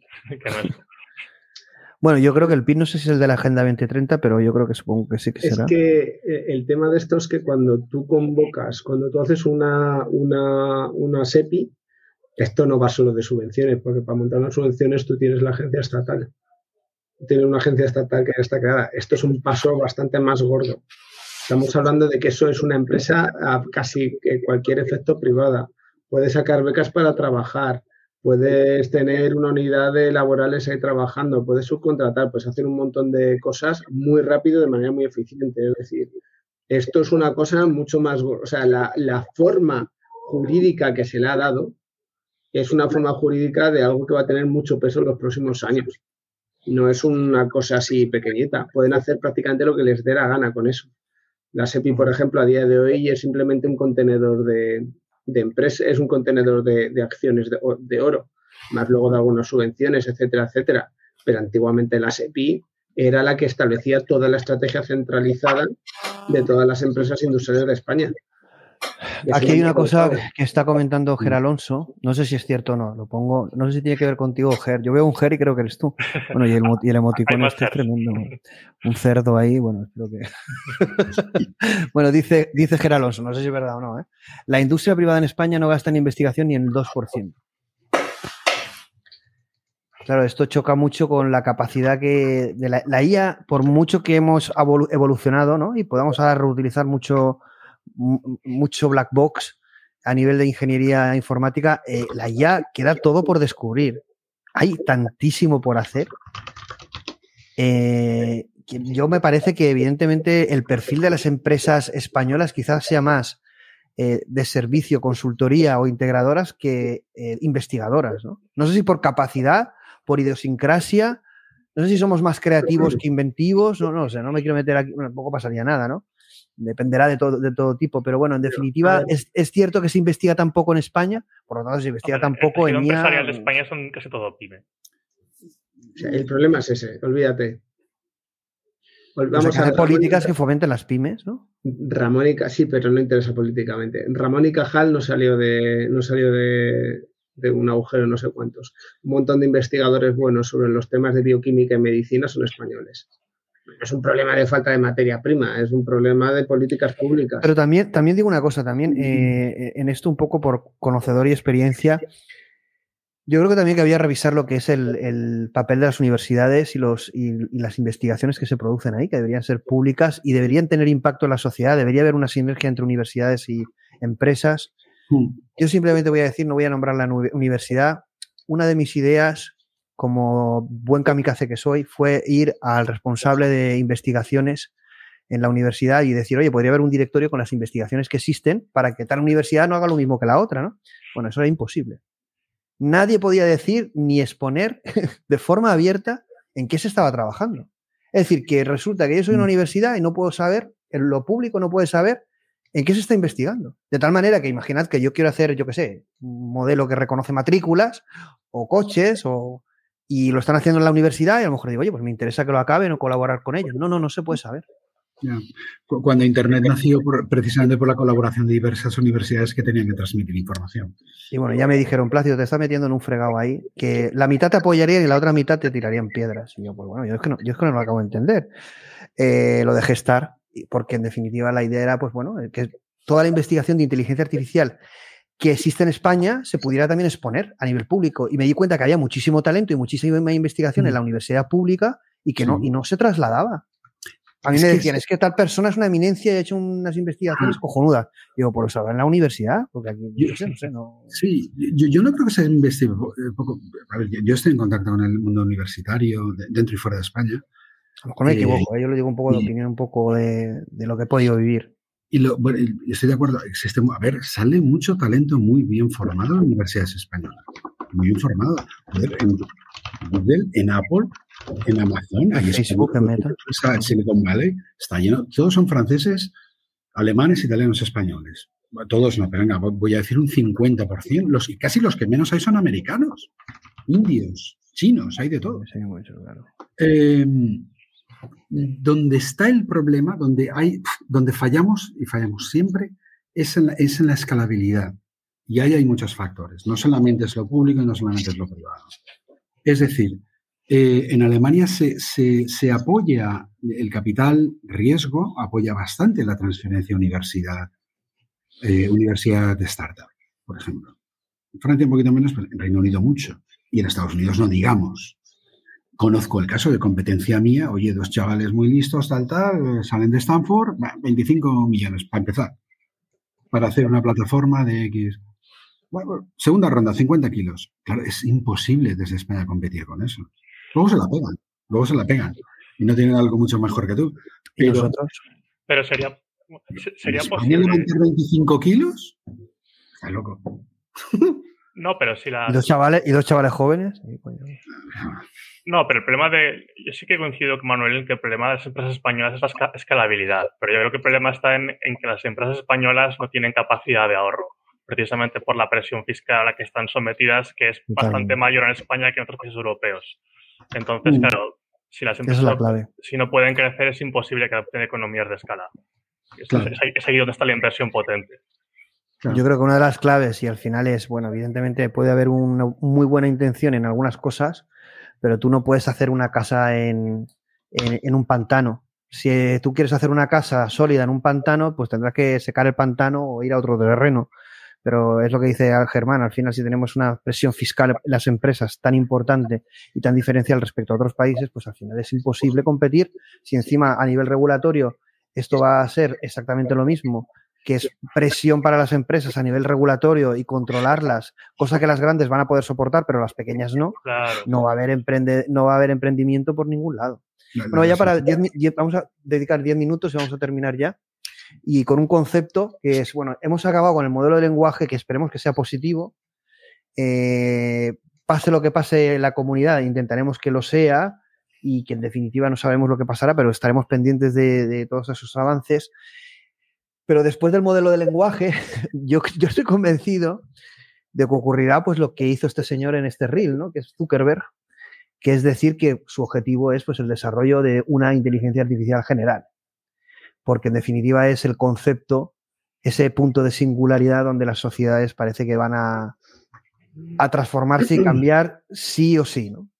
El concepto de AGI el concepto de ASI, no sé si vendrá un anuncio de AGI ASI española. Pero claro, el problema no es tanto el anuncio, sino que eso tenga impacto, sino que esté bien desarrollado, sino que haya sinergia respecto a eh, el tejido privado. Que el tejido privado, como se ha dicho por aquí, no solo sea evidentemente eh, tenga un beneficio económico, sino cada vez tenga más conciencia del impacto social y económico que puede tener, ¿no? Pero evidentemente son empresas y lo que miran es el beneficio, pero que cada vez sean más empresas que tengan esa conciencia, pero en definitiva lo que sí que se dibuja, pensemos lo que pensemos, porque muchos se pondrán las manos a la cabeza, es que la inteligencia artificial es estratégico para la economía y la creación de futuro de un país. Hubo una frase que sí que me gustó mucho eh, de uno de los ponentes, eh, que bueno, dijo una frase en español que bueno, hizo mucha gracia a todos los ponentes por no saber hablar español, pero sí que dijo una cosa que me gustó mucho que es, oye, ni mobile, ni digital first, ni mobile first, ni artificial eh, intelligence first, future, el futuro primero, ¿no? Y esto me gustó porque es como, bueno, la tecnología está claro, no puede ser el, motivo, el principio y el fin, debe ser la creación de futuro, la creación de realidades, prosperidad, de realidad, de una realidad mejor, más humana. Pedro Sánchez aquí sí que dijo una cosa que de verdad a mí me dio escalofrío, yo lo, yo lo siento, yo sé que muchos se emocionarían con sus palabras, pero cuando dijo y unió la palabra inteligencia artificial y visión humanista, eh, yo creo que X ahí, todos los ponentes o la mayoría de ellos, o yo diría todos, pero han tenido ese carácter componente humanista aparte de tecnólogos, ¿no? Ya no digo filósofos también, ¿no? Pero esa visión humanista es necesaria para el mundo que vamos a vivir y que vamos a dejar como legado. ¿no? ¿Qué pensáis de esto? Ya con esto cerramos. Y es, ¿qué importante es la inteligencia artificial? ¿Qué es lo que creéis que va a ocurrir a corto medio plazo, siendo tan importante como es a nivel geoestratégico, siendo como, eh, y como están habiendo declaraciones del presidente Macron en Francia de una futura guerra, entre comillas, entre Europa y Rusia? que eh, en, un, en, un, momento en que el mundo está pensando, no sabemos si en una tercera guerra mundial, si en la emergencia de una inteligencia artificial eh, general, el mundo está cambiando y la inteligencia artificial está ahí como motor tractor e impulsor de cambio, ¿no? ¿Qué es lo que pensáis que en España y con la inteligencia artificial puede ocurrir, va a ocurrir? ¿Cuál va a ser la trayectoria de este modelo de lenguaje? ¿Cuál es el, el futuro? ¿Cómo veis el futuro a corto o medio plazo? Si queréis lo hacemos eh, al revés, primero los veteranos y luego los nuevos. Eh, Germán, ya para acabar, ¿cómo ves el, futuro pues, de, este, de, esta aceleración, de esta realidad acelerada? Pues para acabar, has abierto un melón plácido que daría para una serie completa. Otro programa. O una serie de programas sobre las implicaciones geopolíticas de la IA. Eso, no, no, me siento capacitado para hablar de esto pero sí reconozco... Tú ves un futuro, por ejemplo, eh, tú por ejemplo en el tema de las AGIs y ASIS, que es un tema muy recurrente, ¿tú ves el España y Europa como el desarrollo, eh, desarrolladores de este tipo de modelos que van a ser como estratégicos para la elaboración de políticas, como decía Pedro Sánchez, ¿no? Es que van a ser estratégicos. A ver, a, nivel estratégico, a nivel geopolítico, no creo que la IA que desarrolle España sea independiente del, del propio peso geopolítico que tiene España en este momento que es eh, ninguno, o, un peso o una, una, acción geopolítica supeditada a otros estados. Entonces yo creo que la IA todo su potencial, todas sus implicaciones, todo su impacto humanista, eh, tiene que darse y puede darse en España, pero tiene que ser desde el sector privado. No, no creo que debamos esperar eh, desde el Estado que la IA española sea disruptiva y, y, que, y, que, sea diferencial respecto de lo que vamos a ver en otros países. Eso es lo que pienso. Bueno, tenemos, tenemos varias empresas que están desarrollando AGIs, como Mario Garcés en. No me acuerdo cómo se llama la empresa. De Mind. no me acuerdo. Me va a matar. Pero bueno, Mario Garcés, CEO de, de Mindkind, de Mindkind, pues es que no me acuerdo cómo se llama la empresa. Eh, y luego, por ejemplo, también Ibermática, con Aitor Fernández Laceta, que lo hemos tenido también, y otras empresas. Sé que Valencia había también otras empresas. Bueno, muchas empresas estarán trabajando, investigando no solo en modelos de lenguaje y en IA generativa, sino en otro tipo de inteligencia eh, complementaria a esta, que la inteligencia artificial no es eh, solo un modelo generativo, un modelo de lenguaje, etcétera, ¿no? Pero habrá, hay mucha investigación y en España también hay, lo hemos traído y hemos hablado sobre ello, ¿no? Habrá gente que más vende humo y gente más seria. En el caso tanto de Mario como de Editor, pongo la mano en el fuego por ellos, de gente a seguir por sus trabajos y sus papers y su, su visión de, desarrollo. Pero bueno, no sabemos si estarán al nivel de poder competir con las grandes big techs. No lo sabemos. A lo mejor no llevamos una sorpresa, pero bueno. Jesús, para cerrar. Bueno, luego, luego las. ¿Qué eh, piensas un poco del futuro a medio corto plazo de, de, nuestro país, de la inteligencia artificial, del mundo en general que está convulso? Vamos a ver. Eh, yo para hacer un análisis en España y que lo que hay que ver es qué podemos ofertar aquí que el resto no tenga. Si estamos hablando que para tener una inteligencia artificial potente de primer nivel necesito eh, mil H100 y el equivalente a otros mil H100 de esto. O trillones, o trillones.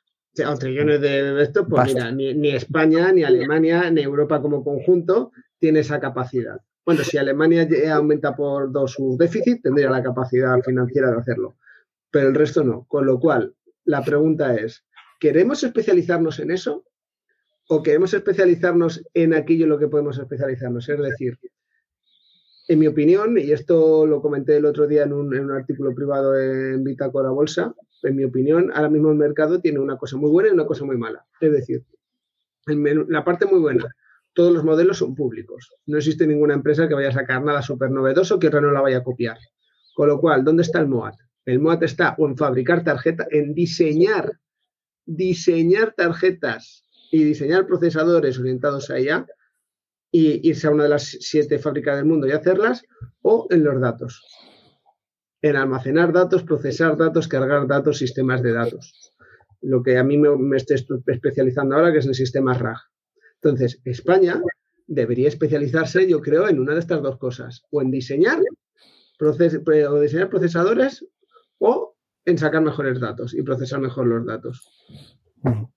Yo hay una reflexión, bueno, ahora que están los últimos minutos, podemos hacer las reflexiones más frikis también. Bueno, podemos hacerlas en cualquier, en cualquier momento, ¿no? Eh, bueno, si lo están comentando por aquí el modelo, eh, el modelo sí que es verdad que en, eh, la evolución, aquí hay dos puntos, ¿no? Uno, la evolución que van a tener estos modelos de lenguaje en cuanto, por ejemplo, el real time, el timing, ¿no? El tiempo de respuesta, como por ejemplo modelos como Grok y otros eh, como el Mistral pequeño, eh, que prácticamente tiene un, real time, un tiempo de respuesta muy bajo, eso también puede provocar un... Pero sí que lo que quería decir no es solo que evidentemente los modelos de lenguaje van a ser mucho más efectivos en lo que hacen, sino que Geoffrey Hinton hacía una reflexión que es un poco fuerte. La última charla es tremenda, yo creo dedicarle un programa, os la recomiendo, la que hizo en Toronto. Y dice que, bueno, que realmente la IA lo que necesitamos descubrir, aunque, aunque no descubriéramos nada más, bueno, esto lo dice Geoffrey Hinton, yo no estoy de acuerdo con él, ¿eh? del todo, pero entraría para otro programa. Pero bueno, básicamente dice, con lo que tenemos ahora a nivel técnico, solo necesitamos, como dice Jesús, datos que los tenemos y realmente hardware. Si de dos nanómetros pasamos a un nanómetro o a otro tipo de hardware, con eso llegamos a una H o a una ASI. Eso es lo que dice él, yo no estoy de acuerdo.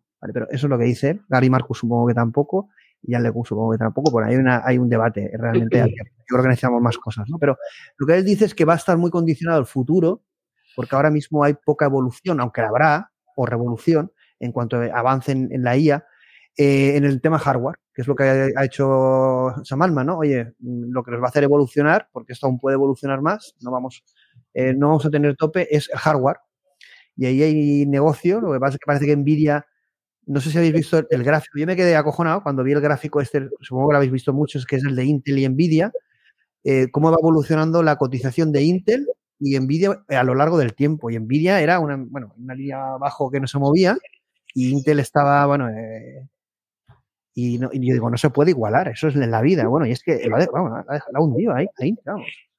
Nvidia está, bueno, otra cosa es si da una burbuja eso, ¿no? ¿no? Y, eso está, pero bueno, eso, ahora es la leche, macho.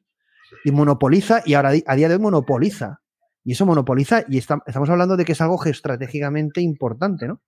Claro, eh, fijaos las prohibiciones de Estados Unidos para vender tarjetas a China, ¿no? Y, y, Nvidia sacando modelos ahí como medio.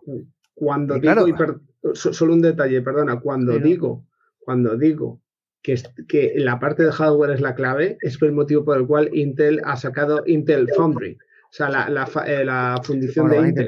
Cargarse CUDA. Hombre, a ver, el objetivo, la única manera que tiene es cargarse CUDA y crear algo que, que, permita a AMD, Intel y otros fabricantes generar, pero ahora mismo es imposible porque está muy vinculado el, el, desarrollo software y el hardware. Es que ahora mismo en la IA no está en ese punto.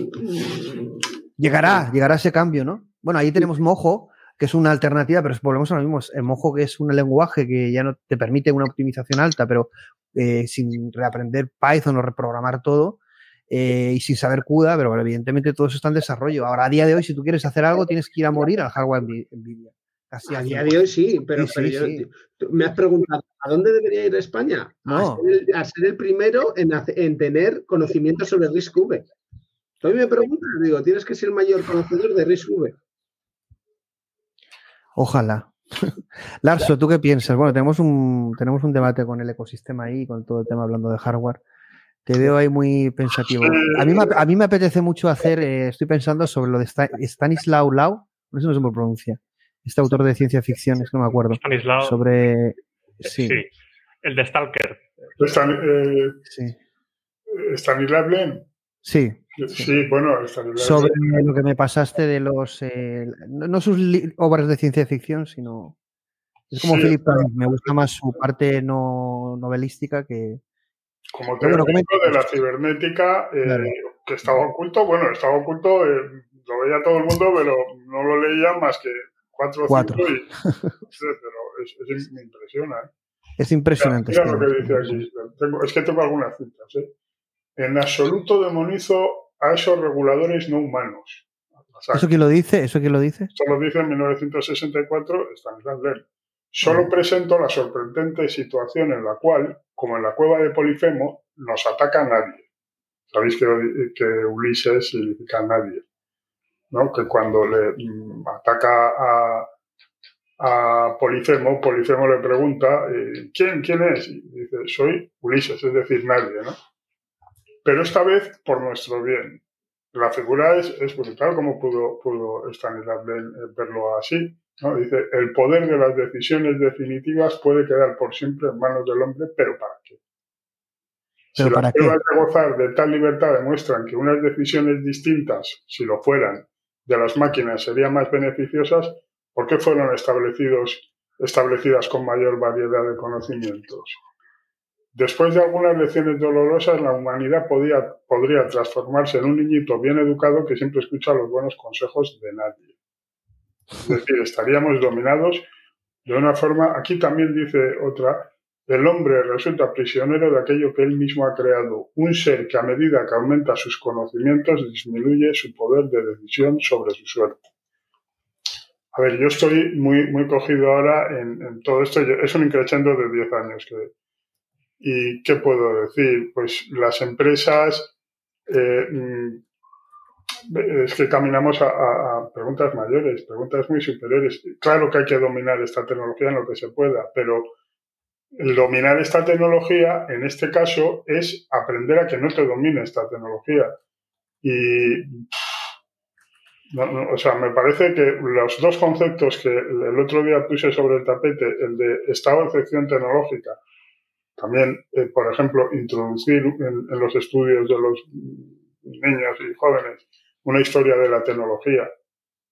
Me parecería algo para que les dé una perspectiva de, dónde estamos, para que no lleguen ahí y digan, caramba, viene una máquina y, me cosecha o lo que sea, ¿no? Es decir, que hay que verlo a más largo plazo, pero ese largo plazo, eh, ahora mismo a las velocidades que va son de 5, 10, 15, 20 años, entonces hay que aceptar en todo. Es como eh, un estado de excepción eh, cibernético o tecnológico y una república cibernética. Es que hay que cambiar también la forma política. Pero claro, hay que extender la conciencia de que lo que viene no es, no es. Yo he vivido, ya, ya te lo dije, los años 80 en Vizcaya. Yo sé lo que es perder el 70, el 60% del empleo en, una formación social y es espeluznante. Cómo las personas caen, el sufrimiento humano. Ahora, eso era cuando estaba obsoleta la gran siderurgia por la rentabilidad. Ahora podemos ver lo que puede venir. hablamos del Estado. Bueno, pues una allí puede significar el gobierno barato, pero a costa de dejar sin empleo a 3 millones de personas. Bueno, pero con renta básica. aquí entonces esas 3 millones de personas que también necesitan el gobierno barato, es que son contradicciones de, frontera, lo llama de límite, podríamos decir, ¿no? Sí, hay que movilizar conciencias y cada persona y a los jóvenes, ya te digo, hay que, hay que hacerlo bien, pero hay que hacerlo muy rápido. No, no es una cosa de a 20 años, no, no, no. Es que hay que empezar este año. Y en ese sentido, eh, Sánchez quizás ha estado bien, ha dicho, bueno, pues mira, ya me he levantado de la silla, pues bueno, pues increíble, ya lo consiguió, ¿no? Cuatro años o diez después, ¿no? Pero, pero lo hizo, ¿no? En ese sentido estoy de acuerdo con Manuel, que tiene una cosa positiva. Bueno, lo dejo aquí para no... Bueno, Lasso, mucho mejor verte que ver solo el emoticon. solo el emoticon. un abrazo. Manuel, bueno, ¿qué tal la experiencia y ya por tu parte cierras el programa. Hay, hay un poco esa reflexión positiva, vamos a darle un carácter positivo, apolítico, de decir, bueno, todo esto a dónde nos lleva y, lo importante que es, ¿no? Como bien decía Larso, esa toma de conciencia, ¿no? Tanto para nosotros como para la gente joven, eh, porque en definitiva esto va a ir muy rápido y tenemos que tener las, pilas puestas, ¿no? Vale, mira, voy a compartir un enlace que me, al que me alertó un, un consultor con el que estaba hablando ayer. Eh, mm. En tenemos un par de consultores. Uso militar. Y exacto, exacto. Entonces. El uso militar de los modelos de lenguaje. Voy a compartirlo por el chat. Efectivamente, te lo iba a decir. Eh, no lo sabía, no lo desconocía. Entonces, un tema delicado, un tema delicado. Muy delicado, muy delicado, porque a ver, estamos hablando, creo que ha habido algunos comentarios sobre la relevancia cultural y todo eso, que evidentemente, yo soy muy partidario de eso, no, no, no soy nada partidario de que desaparezcan los idiomas, ni, incluso Microsoft se está gastando mucho dinero en meter idiomas que hablan muy poquita gente. Ahí tienes Bing Translator, que tiene, rescató el suavio, que habrán 50.000 personas en Alemania culturalmente me parece bueno. Hay un lado oscuro, hay una mala utilización de esto, pero lo que está claro es que ningún Estado puede dejar de, defenderse. A ver, eso es un, Estado. Podemos ser partidarios de, de, 20.000 Estados y partida de España, lo que sea. Pero una vez un Estado, de lo que sea, Estado portugués, el Estado se va a defender porque es un ente, es un cuerpo. Entonces, eh, el lado oscuro, el lado oscuro, y aquí en este artículo también se mezcla el LLM con inteligencia artificial, a lo mismo, es el, uso militar que, tienen los grandes modelos de lenguaje. Y no hay que ser muy listo para mm, imaginar que en esta reunión había solo cuatro empresas, faltaba una de las grandes y se reunieron los, en el Pentágono eh, los tres ejércitos de Estados Unidos, Pentágono y creo que también la CIA. en el artículo está. Eh, evidentemente muchos datos tienen, pero no tienen datos de cómo estábamos hablando eh, de la salmolendosis de, en, Alcoy o algo. No, no, no. los datos que tiene esta gente son datos bastante delicados. Yo algunos de los proyectos que oí y que tumbaron en Europa, propuestas, era, eh, hace poco, era hacer un gran modelo de lenguaje adversario. Es decir, en lugar de bueno, malo. No, y uso militar puede ser uso de, seguridad. Eso también Para seguridad, claro, por supuesto. Yo, yo, creo que enfocaron mal el programa porque la idea no, no iba mal. O sea, contéstame como si fueras un traficante de drogas. Dado todos estos datos de entrenamiento que te he metido, ¿cuál sería tu, eh, tu vía de acción? ¿Qué, ¿qué posible decisión tomarías? ¿no? Dado que tienes delante cinco lanchas de la Guardia Civil, bla, bla, bla, bla. bla. O eres un general ruso, estás en Ucrania, no sé qué, te vienen cinco tanques eh, ucranianos, ¿cuál sería tu, tu- tu decisión? Claro. Eh, no seamos ilusos. eh, al final, la dominancia militar es una dominancia cultural también. Podemos poner muy culturales defendiendo el vasco y el catalán, y me parece todo muy bien.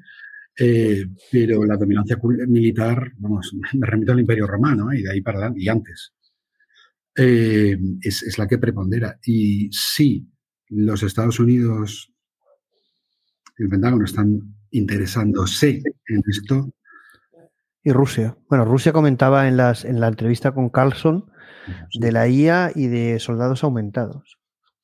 Claro, claro.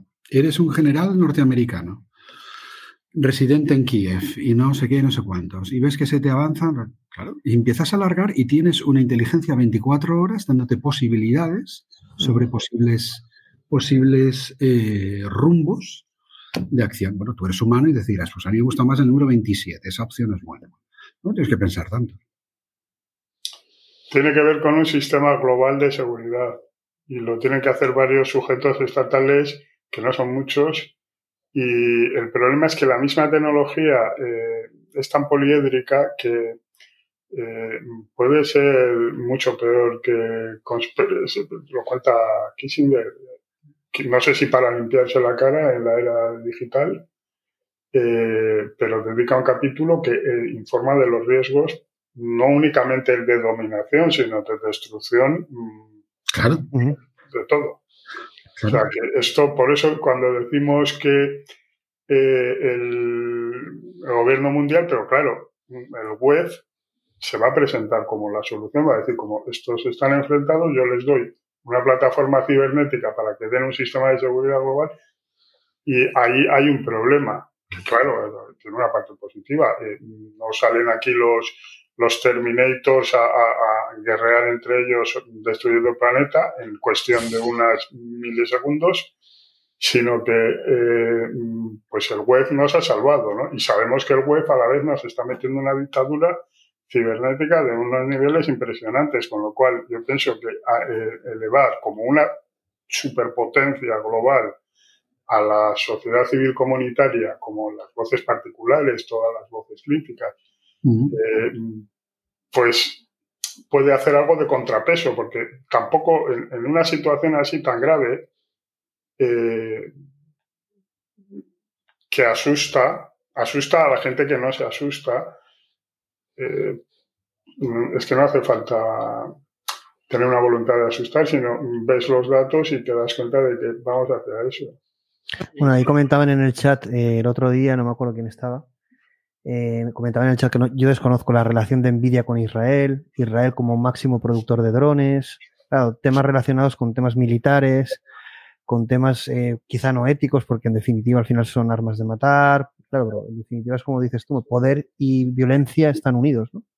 Y tecnología, claro. Y en este sentido, cuando empiezas a relacionar grandes big tech o players con una postura u otra, pero que bueno, están en los dos bandos y en todos los niveles, claro. Eh, empiezas a decir, bueno, esto lo comentábamos con Jorge Gómez, ¿no? de que vamos a ver una guerra, las próximas guerras, que ya lo estamos viendo con el tema de los drones, pero en un futuro cercano, pues vamos a ver cosas eh, pues, de ciencia ficción, ¿no?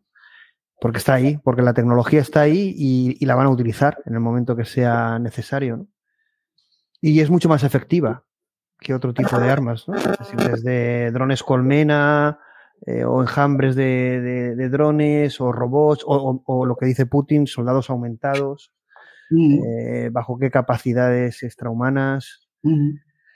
cosas, eh, mezclas, bueno, había, había experimentos en ese sentido, entre humanos y, y animales, experimentos genéticos en ese sentido, para, y, y los hay, y no, no son teorías conspiranoicas, ¿no? Es decir, a qué tipo de futuro vamos en este, de, para dominar, ¿no? Para estructurar el tablero de poder O la y desinformación. cómo la inteligencia artificial y la inteligencia artificial cómo lo va, lo va a potenciar en positivo y en negativo, las dos cosas. ¿Ver qué? Perdona, Germán.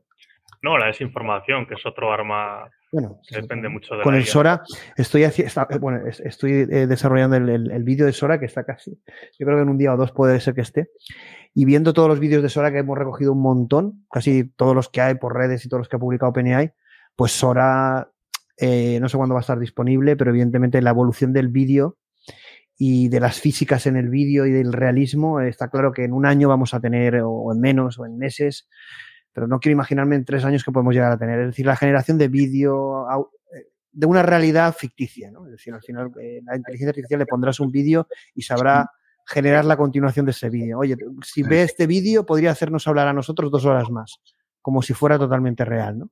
Porque ha aprendido cómo hablan todos, cómo se mueven, y ese tipo de tecnología va a estar accesible para todo el mundo, claro, y eso provoca el- lo que dices tú, ¿no?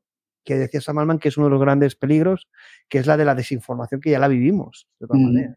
Bueno, eh, personaliza, personaliza Sora Plácido, ¿vale? Hazlo adaptativo. Entonces, venga, ponme a Plácido en una playa ibicenca, no sé, ¿por qué playa ibicenca si estoy trabajando en casa? Y tienes un vídeo súper realista. ¿Pero tú dónde has estado, chaval?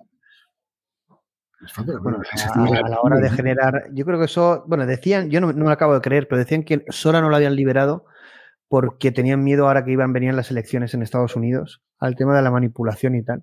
Bueno, sabéis que hay un escándalo con el tema de las IAS y el- el- el- las elecciones y es esta inteligencia artificial llamando por teléfono, ¿no? Llamando por teléfono para cambiar el voto contra Biden. No sé si era a favor de Biden o contra Biden, no lo sé. Pero era un chatbot que iba llamando y era súper realista, pero era una inteligencia artificial, ¿no? Que esta era pues, un modelo de lenguaje que hablaba o lo que fuera, ¿no? En definitiva, claro, eso es otra, ¿no? ¿Cómo vamos a diferenciar que nos llama un humano de no, alguien que no? Mm. Eh, cuando todo es replicable, ¿no? Mm, Sí, bueno, sí, sí. eh, y bueno, y luego el tipo de modelos de lenguaje, que eso, eso sí que has dicho una cosa que se dice poco. A mí me gusta esa parte un poco, no, no es cabrosa, pero es verdad que no nos cuentan toda la verdad. Ya en el momento que pasó lo de Blake Lemon con Lambda, Lambda no era un chatbot, Lambda era un generador de chatbots. Lambda permitía generar como personalidades y tipos de, es decir, tú eres un niño, tú eres un perfiles. Y según Blake Lemon, ellos generaban perfiles como muy particulares, por ejemplo, un violador, un niño pequeño, una mujer que hubiera un asesino en serie. Es decir, generaban eh, gente como muy polarizada para trabajar el tema de la ética y de Mm. cómo reaccionaba el modelo. Y eso no se, se dice poco, lo dijo Blake Lemon, lo dije yo, no es nada que. eh, sino que en definitiva lo que buscaban era ver cómo se pueden generar diferentes modelos con diferentes personalidades. Y, se- y ese, y ese modelo se adaptaba a esas personalidades. ¿no? Y si recuperamos los discursos o diálogos que tenía el Lambda, que filtró Blake Lemon y que por eso fue despedido, pues sabemos que lo que nos están vendiendo, tanto a nivel de Gemini como de GPT, es seguramente lo que tienen desarrollado hace dos o tres años o cuatro. Que seguramente, o, o a lo mejor menos, eh, dos años, pero seguramente tengan modelos muchísimo más potentes y muchas cosas que no nos están enseñando, ¿no? Plácido, eh, ¿qué, qué vio Ilia? A ver si sabes tú vamos, a hacer vamos a hacer camisetas. Mira que sí es la solución para ganar dinero. Gana dinero con la IA. Haz camisetas. ¿Qué vio Ilia? Eh, Phil de Agi, ¿no? Hombre, yo te, yo te digo una cosa. Esto lo de Ilia yo creo que está, vamos, eh, sentenciado. A Ilia lo han liquidado, pero vamos. eh, Mm. lo tienen liquidado. Además, me, me resultó curioso, fíjate, que en la última ponencia que haremos programa, seguramente en, en YouTube, analizando esa charla de Geoffrey Hinton en, en- en- en Toronto, pero dice una cosa, bueno, pone a, pone a parir a Gary Marcus, pone a parir a Jan LeCun, que le dice el chico positivo, que es muy gracioso y tal, bueno, pone de caer un burro, ¿no? Es- Este francés que siempre le ríe, que no tiene ni idea, bueno, de Gary Marcus lo ridiculiza y dice, el único que siempre tiene razón y que tenéis que hacer caso es a Suskever. Es decir, la reverencia de este genio ante Ilya Suskever, yo me declaro fan absoluto porque, pero yo creo que le han quitado protagonismo, le han quitado de en medio porque va contra la visión de Sam Altman, de Microsoft, de hacer negocio. Totalmente, totalmente. Y Ilya Suskever, si tú ves toda su trayectoria, es muy a lo Jürgen Smith Hoover. Y a este tío o, o se lo quitan de en medio o lo tienen que poner al lado de Elon Musk o, o no sé, porque no lo veo en Apple, no lo veo. En Google ya tienen a Demis Hassabis. Podría irse con Carpati, pero Carpati no, es, no tiene el liderazgo de Ilya. Ilya está callado. Ilya está callado y va a pasar algo con él seguro. Una curiosidad biográfica, esto creo que lo, comentábamos, eh, tú ya hace tiempo. ¿Sabéis de dónde sale Ilya? ¿Es ruso? ¿Es ruso? No, no, no, no, profesionalmente digo. Ah, sale del equipo de Google Translate. Bueno, sí, estuvo en Google Brain y él estuvo en toda la parte de Google. Él trabajó en Google. Y él no lo contrata, sí, sí. Ah, estuvo en el equipo de Google Translate que hace poco les, les, les echaron para atrás una, una, patente de traducción automática neuronal basada en redes neuronales. Google Translate de toda la vida. Y se la echaron para atrás. Y sale, creo que es el tercero o el cuarto, lo buscáis hasta cualquier red, el tercero o el cuarto, ¡pum!, es Silvia Suskever. Y ahí estuvo coincidiendo, pero en equipos distintos con DeepMind, con Demis Hassabis. Pero luego se fue. De ahí dice que también cogió influencia de AlphaGo, de todo lo que estaban haciendo en QStar. Vamos, que se supone que, claro, él ha visto mucha cosa. Ha venido por parte de Geoffrey Hinton, ha estado en Google. Sí, Vamos, que ha visto. Es una yo creo, es un. Pero cuando lo oyes hablar. Eh, Gómez, el de Cogeret, creo que también estaba por ese equipo. Sí, sí, uno de ellos, sí. El responsable. Mm. Es una generación que lo dice Geoffrey Hinton, de muy poca gente que hacía IA, mm. y son los que están definiendo el futuro. Sí, sí. La generación del 27, pero en el... Hay una gran historia, hay una gran historia ahí. Hay una gran historia. Pero haremos camis... Larso, haremos camisetas y tazas. Yo creo que tenemos que monetizar, Pobre Ilia, eh, nube en pantalones, el, el, lo que hizo el, en el Instagram, eh, bueno, Ilia. Eh, oye, tiene, oye, una cosa que te interrumpa, Larso. El, el, yo fue un descubrimiento. El Instagram de Ilia Suskever publica solo obras pictóricas suyas. y la última, y la última es muy curiosa porque es lo que has visto, ¿no? Que es un tío con pantalones ahí. ¿Se, se, refiere a, se refiere a un poema de, de Mayakovsky. de 1914, que es Nube en pantalones, lo leí y bueno, eh, refleja un estado de ánimo bastante depresivo, en mi opinión, en, Ilia. ¿eh? Y pienso que no es positivo lo de sobre responsabilizarle, como hizo Hinton, como diciendo, no, si para, o sea, lo ha llevado a un extremo que esa persona está sola. Sí. Creo yo, es, un, ¿eh? es un liderazgo solitario, sí. Porque yo creo que está más avanzado su tiempo, pero le ha pasado a Jürgen Smith Hoover. Jürgen Smith Hoover, si te das cuenta, bueno, aparte de la propuesta que le hace a Putin, que yo cuando lo digo dicen, eso es mentira, no, no, no, no, se puede buscar. Hay un vídeo de Putin y Jürgen Smith Hoover donde Jürgen Smith Hoover le propone hacer una allí a Rusia. Bueno, esto es tremendo, eso es una cosa tremenda. Y bueno, y Putin se ríe, ¿no? Y, y Jürgen Smith Hoover acaba en Arabia Saudí o en, países árabes dando clases en una universidad. Y aún mantiene su equipo, ¿no? Pero es decir, que lo han apartado bastante. Yo creo que a este tío le han dicho, tío, tú estate calladito, porque esto de que puedes hacer tanta cosa y de, y de forma tan alegre, a ver, escúchame una cosa. Quédate ahí. No lo sé, no lo sé, pero este tío es un genio, él es mi joven. Está a otro nivel, ¿vale? Y, y, sí que está muy alineado con Ilia, y es lo que dices, pero sí que son liderazgos solitarios. Y yo no sé si van a ser acompañados por grandes compañías que no quieren ir a esa velocidad o con ese liderazgo. De todas maneras, Sam sí que ha, ha, ha copiado un poco en ese sentido ese liderazgo, pero siempre alineado con el capitán. ¿no? Yo creo que ah, Sam Altman es un tiburón de las finanzas. Quiere, y es la, es la, parte business, ¿no? Pero bueno, cogiendo pinceladitas de, solo, solo, un detalle, los conocimientos que son necesarios para ser Sam Altman no son los mismos que para ser Ilia. No, tiene nada que ver. El, conocimiento de la política, o sea, yo cuando pasó todo eso, yo me di cuenta de que los que ejecutaron el intento de golpe de Estado eh, no tenían ni idea de cómo funcionaba la política. Porque tú cuando haces un golpe de Estado lo haces para ganarlo y te aseguras tener apoyos. No lo haces porque somos el este y es que este lo el despido, el despido que hubo de Samalman, la reunión por Google Meet eh, con Ilya Suskever y con los jefes, eh, Ilya Suskever ahí pidiendo la cabeza de Samalman y dándosela, ahí se acabó Ilya Suskever. Mm. Ahí se acabó Ilya Sí, sí, pero me refiero, o sea, en politiqueo o en política en general, Ahí, es la ley del más fuerte. Si matas y no te aseguras de matar, eres tú el muerto. A Ilia no le interesa el tema de política, le interesa lo técnico. Y ahí, claro, el problema es que para cambiar el mundo tienes que ser como un Steve Jobs, bailar en los dos mundos, el business y el técnico, ¿no? Y es muy complicado, por eso no es tan sencillo que. Fíjate lo que le pasa a Elon Musk. Elon Musk ahora mismo estará rabiando porque le están quitando el protagonismo de la IA y, la mm. gente, y el talento se le va para otro lado. Entonces, eh, está perdiendo brosca y... Claro, él está siempre con sus broncas, pero al final lo que interesa aquí es que tú hagas bronca, pero luego hagas también producción, ¿no? Y cambies el mundo y tengas liderazgo. Si no, no vendes ni libros, ni te inventan, ni te inventa, inventan, inventan, no invitan a tantos sitios. Y excepto el caso de Steve Jobs, Ya no, sí. Elon Musk, por ejemplo, tiene ese conocimiento porque le viene de familia.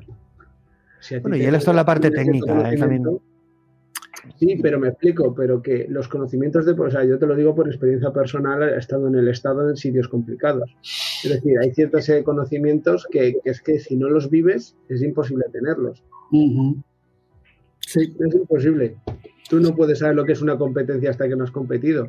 Y Mm. obviamente si en tu casa te han explicado esas historias, Bueno, la historia de la historia de Sí. infancia de Elon Musk, si habéis leído el libro de su biografía, es bueno, el, libro yo lo recomiendo porque está muy bien.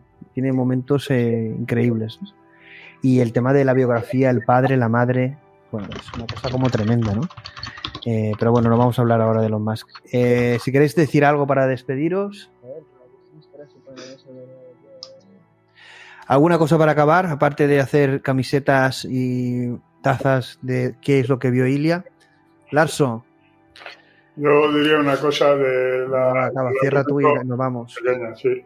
El argumento sobre dar, eh, dar una renta para jugar a los games. Sí, renta así, básica. Eh, bueno, eh, es un poco como es una propuesta de introspección para conseguir un- una paz social y que la gente pues se quede en casa, ¿no? Claro. En casa con 35 años con la madre. Y el padre. Y con la PS7 o la PS6. Quiero decir, eh, bueno, vamos a hablar también de mm, no dar un videogame y esto, es decir, que los jóvenes ya tengan, si esta tecnología y este nuevo momento es súper productivo, ellos tendrán la opción de vivir una vida introspecta o no, pero tendrán que tener su propia vivienda, ¿no? No sé, ¿no? Bueno, siempre les quedará el Que metaverso. a Elon no se le ha ocurrido, pero habría que decirle, Elon y los, las viviendas de los jóvenes en todo este plan de la renta básica, ¿dónde quedan? Yo creo que ahí se tiene muy claro que vamos a un futuro, nos gusta o no, que a mí no, evidentemente no me gusta, que no vamos a tener nada. Tendrá- no tendrás nada y serás feliz, serás feliz. Lo que intentaremos ser feliz de otra manera, pero a, a que vamos ya a un mundo en el que no vamos a poder elegir tener algo, es, es- es- es- no, si, si la clave de esto es que no será necesario. Y acordaros esto que os digo. ¿Para qué yo, yo lo digo yo como padre de dos niños pequeños? ¿Para qué quiero comprarles una casa cuando sean mayores y la necesiten? Probablemente vamos a, vamos a perder mil millones de personas. Y me está diciendo que el acaparamiento y racionamiento que existe actualmente en el tema de las casas va a durar 20 años más. Hay cosas hay la cosas- generación de nuestros padres. Hay, hay cosas que sí que estoy con Jesús que ahora vemos como normales o que tenemos que defender, que es una batalla perdida porque la realidad que viene es totalmente diferente y no vamos a poder elegir ahí. Yo, es verdad que esto de no tendrás nada y serás feliz, pero es que es así. Eh, eh, cuando lleguen los coches autónomos, que vamos a necesitar un vehículo. Estarán todo el rato, pedirás un vehículo, llegará el vehículo y irás. y no lo, vehículo lo- propio. lo que no nece- necesitarás es placa, eh, plaza de aparcamiento. Bueno, no necesitas placa, de apar- bueno, otra cosa es plaza de aparcamiento, ni llevarlo al taller mecánico. No, claro. O habrán talleres, pero Pero, y- y- pero incluso doy, doy una vuelta, doy una vuelta más, más de tuerca. ¿Para qué necesitas tener? O sea, en la época previa a, a Thatcher, los trabajadores fueron una de las sus mejores épocas comparado con la época de la estabilidad de 1860. eh, no tenían casas en propiedad. No las tenían y vivían de puta madre porque lo necesitaban. ¿Dónde? En Antes de Thatcher. en Inglaterra previamente a Thatcher. Thatcher- el, el- el problema de las casas vino cuando se empezó a privatizar las casas. No, no, no, no, no, no, había un alto, había, yo he vivido en Inglaterra mucho tiempo. Había, antes de Thatcher había un altísimo grado de, de lo que había era vivienda social también, mucha. Sí, a eso me refiero, a la vivienda social que había. Sí, no era todo privatizado. O sea, el- Sí, cuando privatizaste todo, lo metes en ciclos. Claro, y esas viviendas sociales se privatizaron. Ella lo que hizo fue privatizar la vivienda social. Efectivamente, el popular capitalismo. Y, Sí. en el momento, y entonces, en el momento en que se privatizó, se metió dos cosas. Uno, en los balances de los. Perdón, que no se ve. En los balances de los bancos, los, ba- los bancos empezaron a crecer. Dos, se empezaron a dar hipotecas a 10, a 20 y a 30 años. Si hay gente que ¿Qué no la puede pagar, No hay gente que la puede pagar. ¿Por qué? pero y os voy a hacer una pregunta muy sencilla. ¿Qué problema habría para que por ley se obligase a, a máximo pagar una hipoteca en 10 años? La, Sí gente podría, pa- la gente podría pagar casas, la gente podría, la gente podría eh, tener más hijos porque tendría más dinero disponible a partir de los, de los 40 años, por poner un ejemplo. Pero el problema de la vivienda tiene más que ver con el hecho de la legislación que del suelo, que impide que se construya lo que se tiene que construir. Simplemente, o sea, la vivienda es cara no por nada, sino porque hay eh, un déficit enorme de vivienda en áreas donde la vivienda es demandada, como en grandes ciudades, porque eh, el suelo está hiperregulado y no es posible construir lo que, la- lo que demanda el mercado. ¿Y por, qué en que- 2000 el que- ¿Y por qué en 2007 entonces ocurrió lo que pasó si era por demanda y ahí se construía todo lo que querías y más? A ver, en 2007 lo que pasaba es que la gente accedía a hipotecas a las que no debería poder acceder porque los bancos Central Europeo bajó artificialmente los tipos de interés de tal forma que los bancos de los países de Europa empezaron a conceder préstamos a gente que no podía pagarlos. Pero eso Mm. tampoco quiere decir que la vivienda en esa época fuera la necesaria. Seguía habiendo un déficit incluso en esa época por mucho que se construyera. Millones de. Y luego, además, no hay que decir otra cosa, que es que yo sí que considero que la propiedad privada, bueno, termino rápidamente No, con no, esto. no, no, tranquilo, tranquilo. Comenta. Propiedad particular, ¿eh? yo defiendo la propiedad particular, que me parece Sí. que si no, no sé cómo. No, pero Se las no. propiedades particulares, no la De- propiedad privada, sino la Derecho de uso por 100 años de tu casa. Como el caracol y, y el suelo. Derecho de uso por 100 años en su casa. Eso se intentó en, en Dinamarca, funcionó y, se- y lo quitaron de en medio, porque funcionó.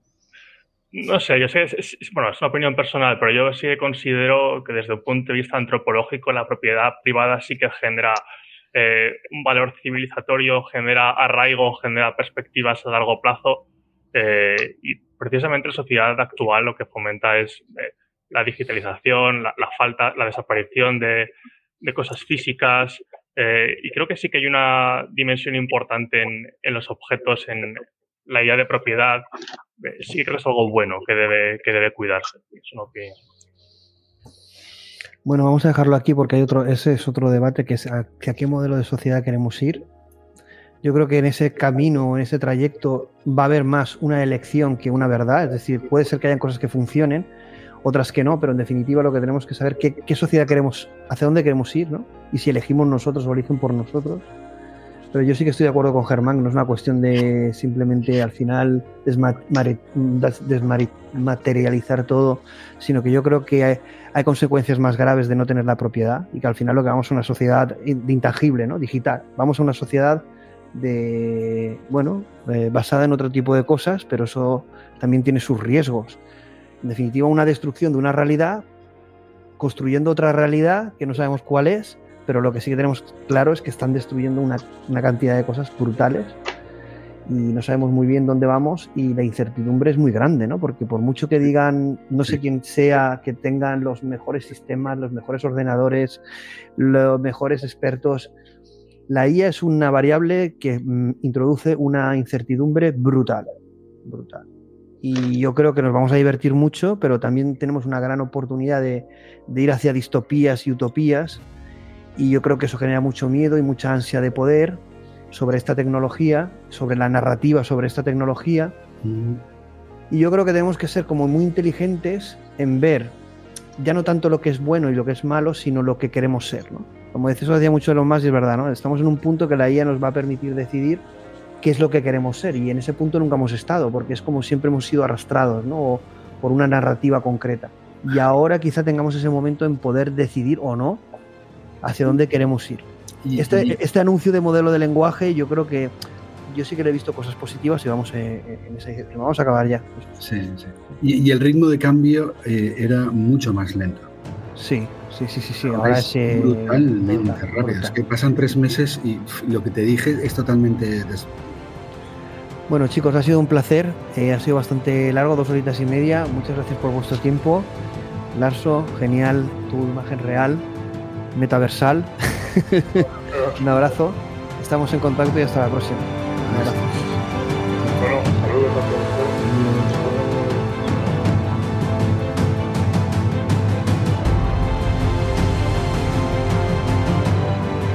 Disconnect. your body, disconnecting your mind, closing connection with your soul.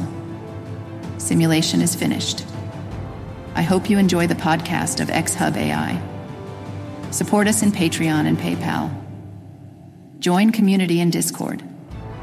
Follow us in social networks. Working in the next episode. See you soon. Bye. Closing session.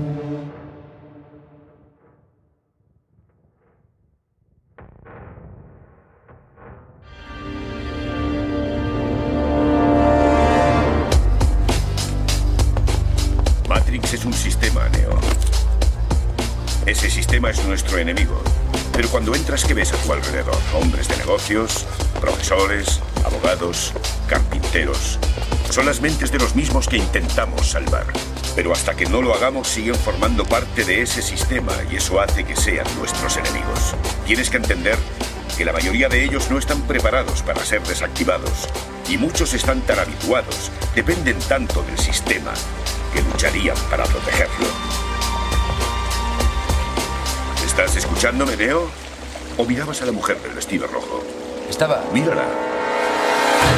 Congélalo. Esto...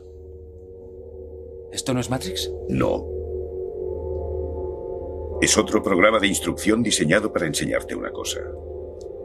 Si no estás con nosotros, eres uno de ellos. ¿Y ellos qué son? Programas capaces de sentir. Pueden entrar y salir de cualquier software que esté integrado en su sistema.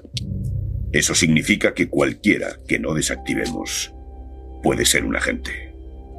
Dentro de Matrix pueden serlo todos o ninguno. Hemos sobrevivido ocultándonos y huyendo de ellos. Sin embargo, son los guardianes. Vigilan todas las puertas, tienen todas las llaves, lo que significa que tarde o temprano alguien tendrá que luchar contra ellos. ¿Alguien? No quiero engañarte, Neo. Todos los hombres y mujeres que han tenido valor, todos los que han luchado contra un agente han muerto. Pero donde han fracasado, tú triunfarás. ¿Por qué? He visto a agentes atravesar un muro de un puñetazo. Algunos han vaciado sus cargadores y solo le han dado al aire. Su energía y su velocidad tienen su origen en un mundo basado en reglas y debido a eso, ellos jamás serán tan fuertes ni tan rápidos como lo serás tú. ¿Qué intentas decirme? ¿Que puedo esquivar las balas? No, Neo. Intento decirte que cuando estés listo, no te será necesario.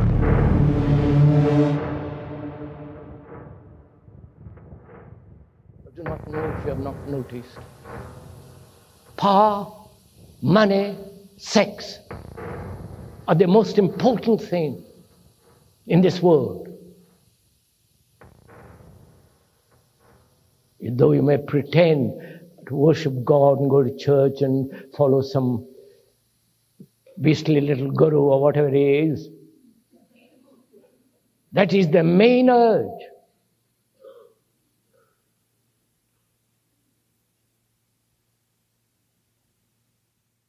And as long as one is conditioned in that pattern,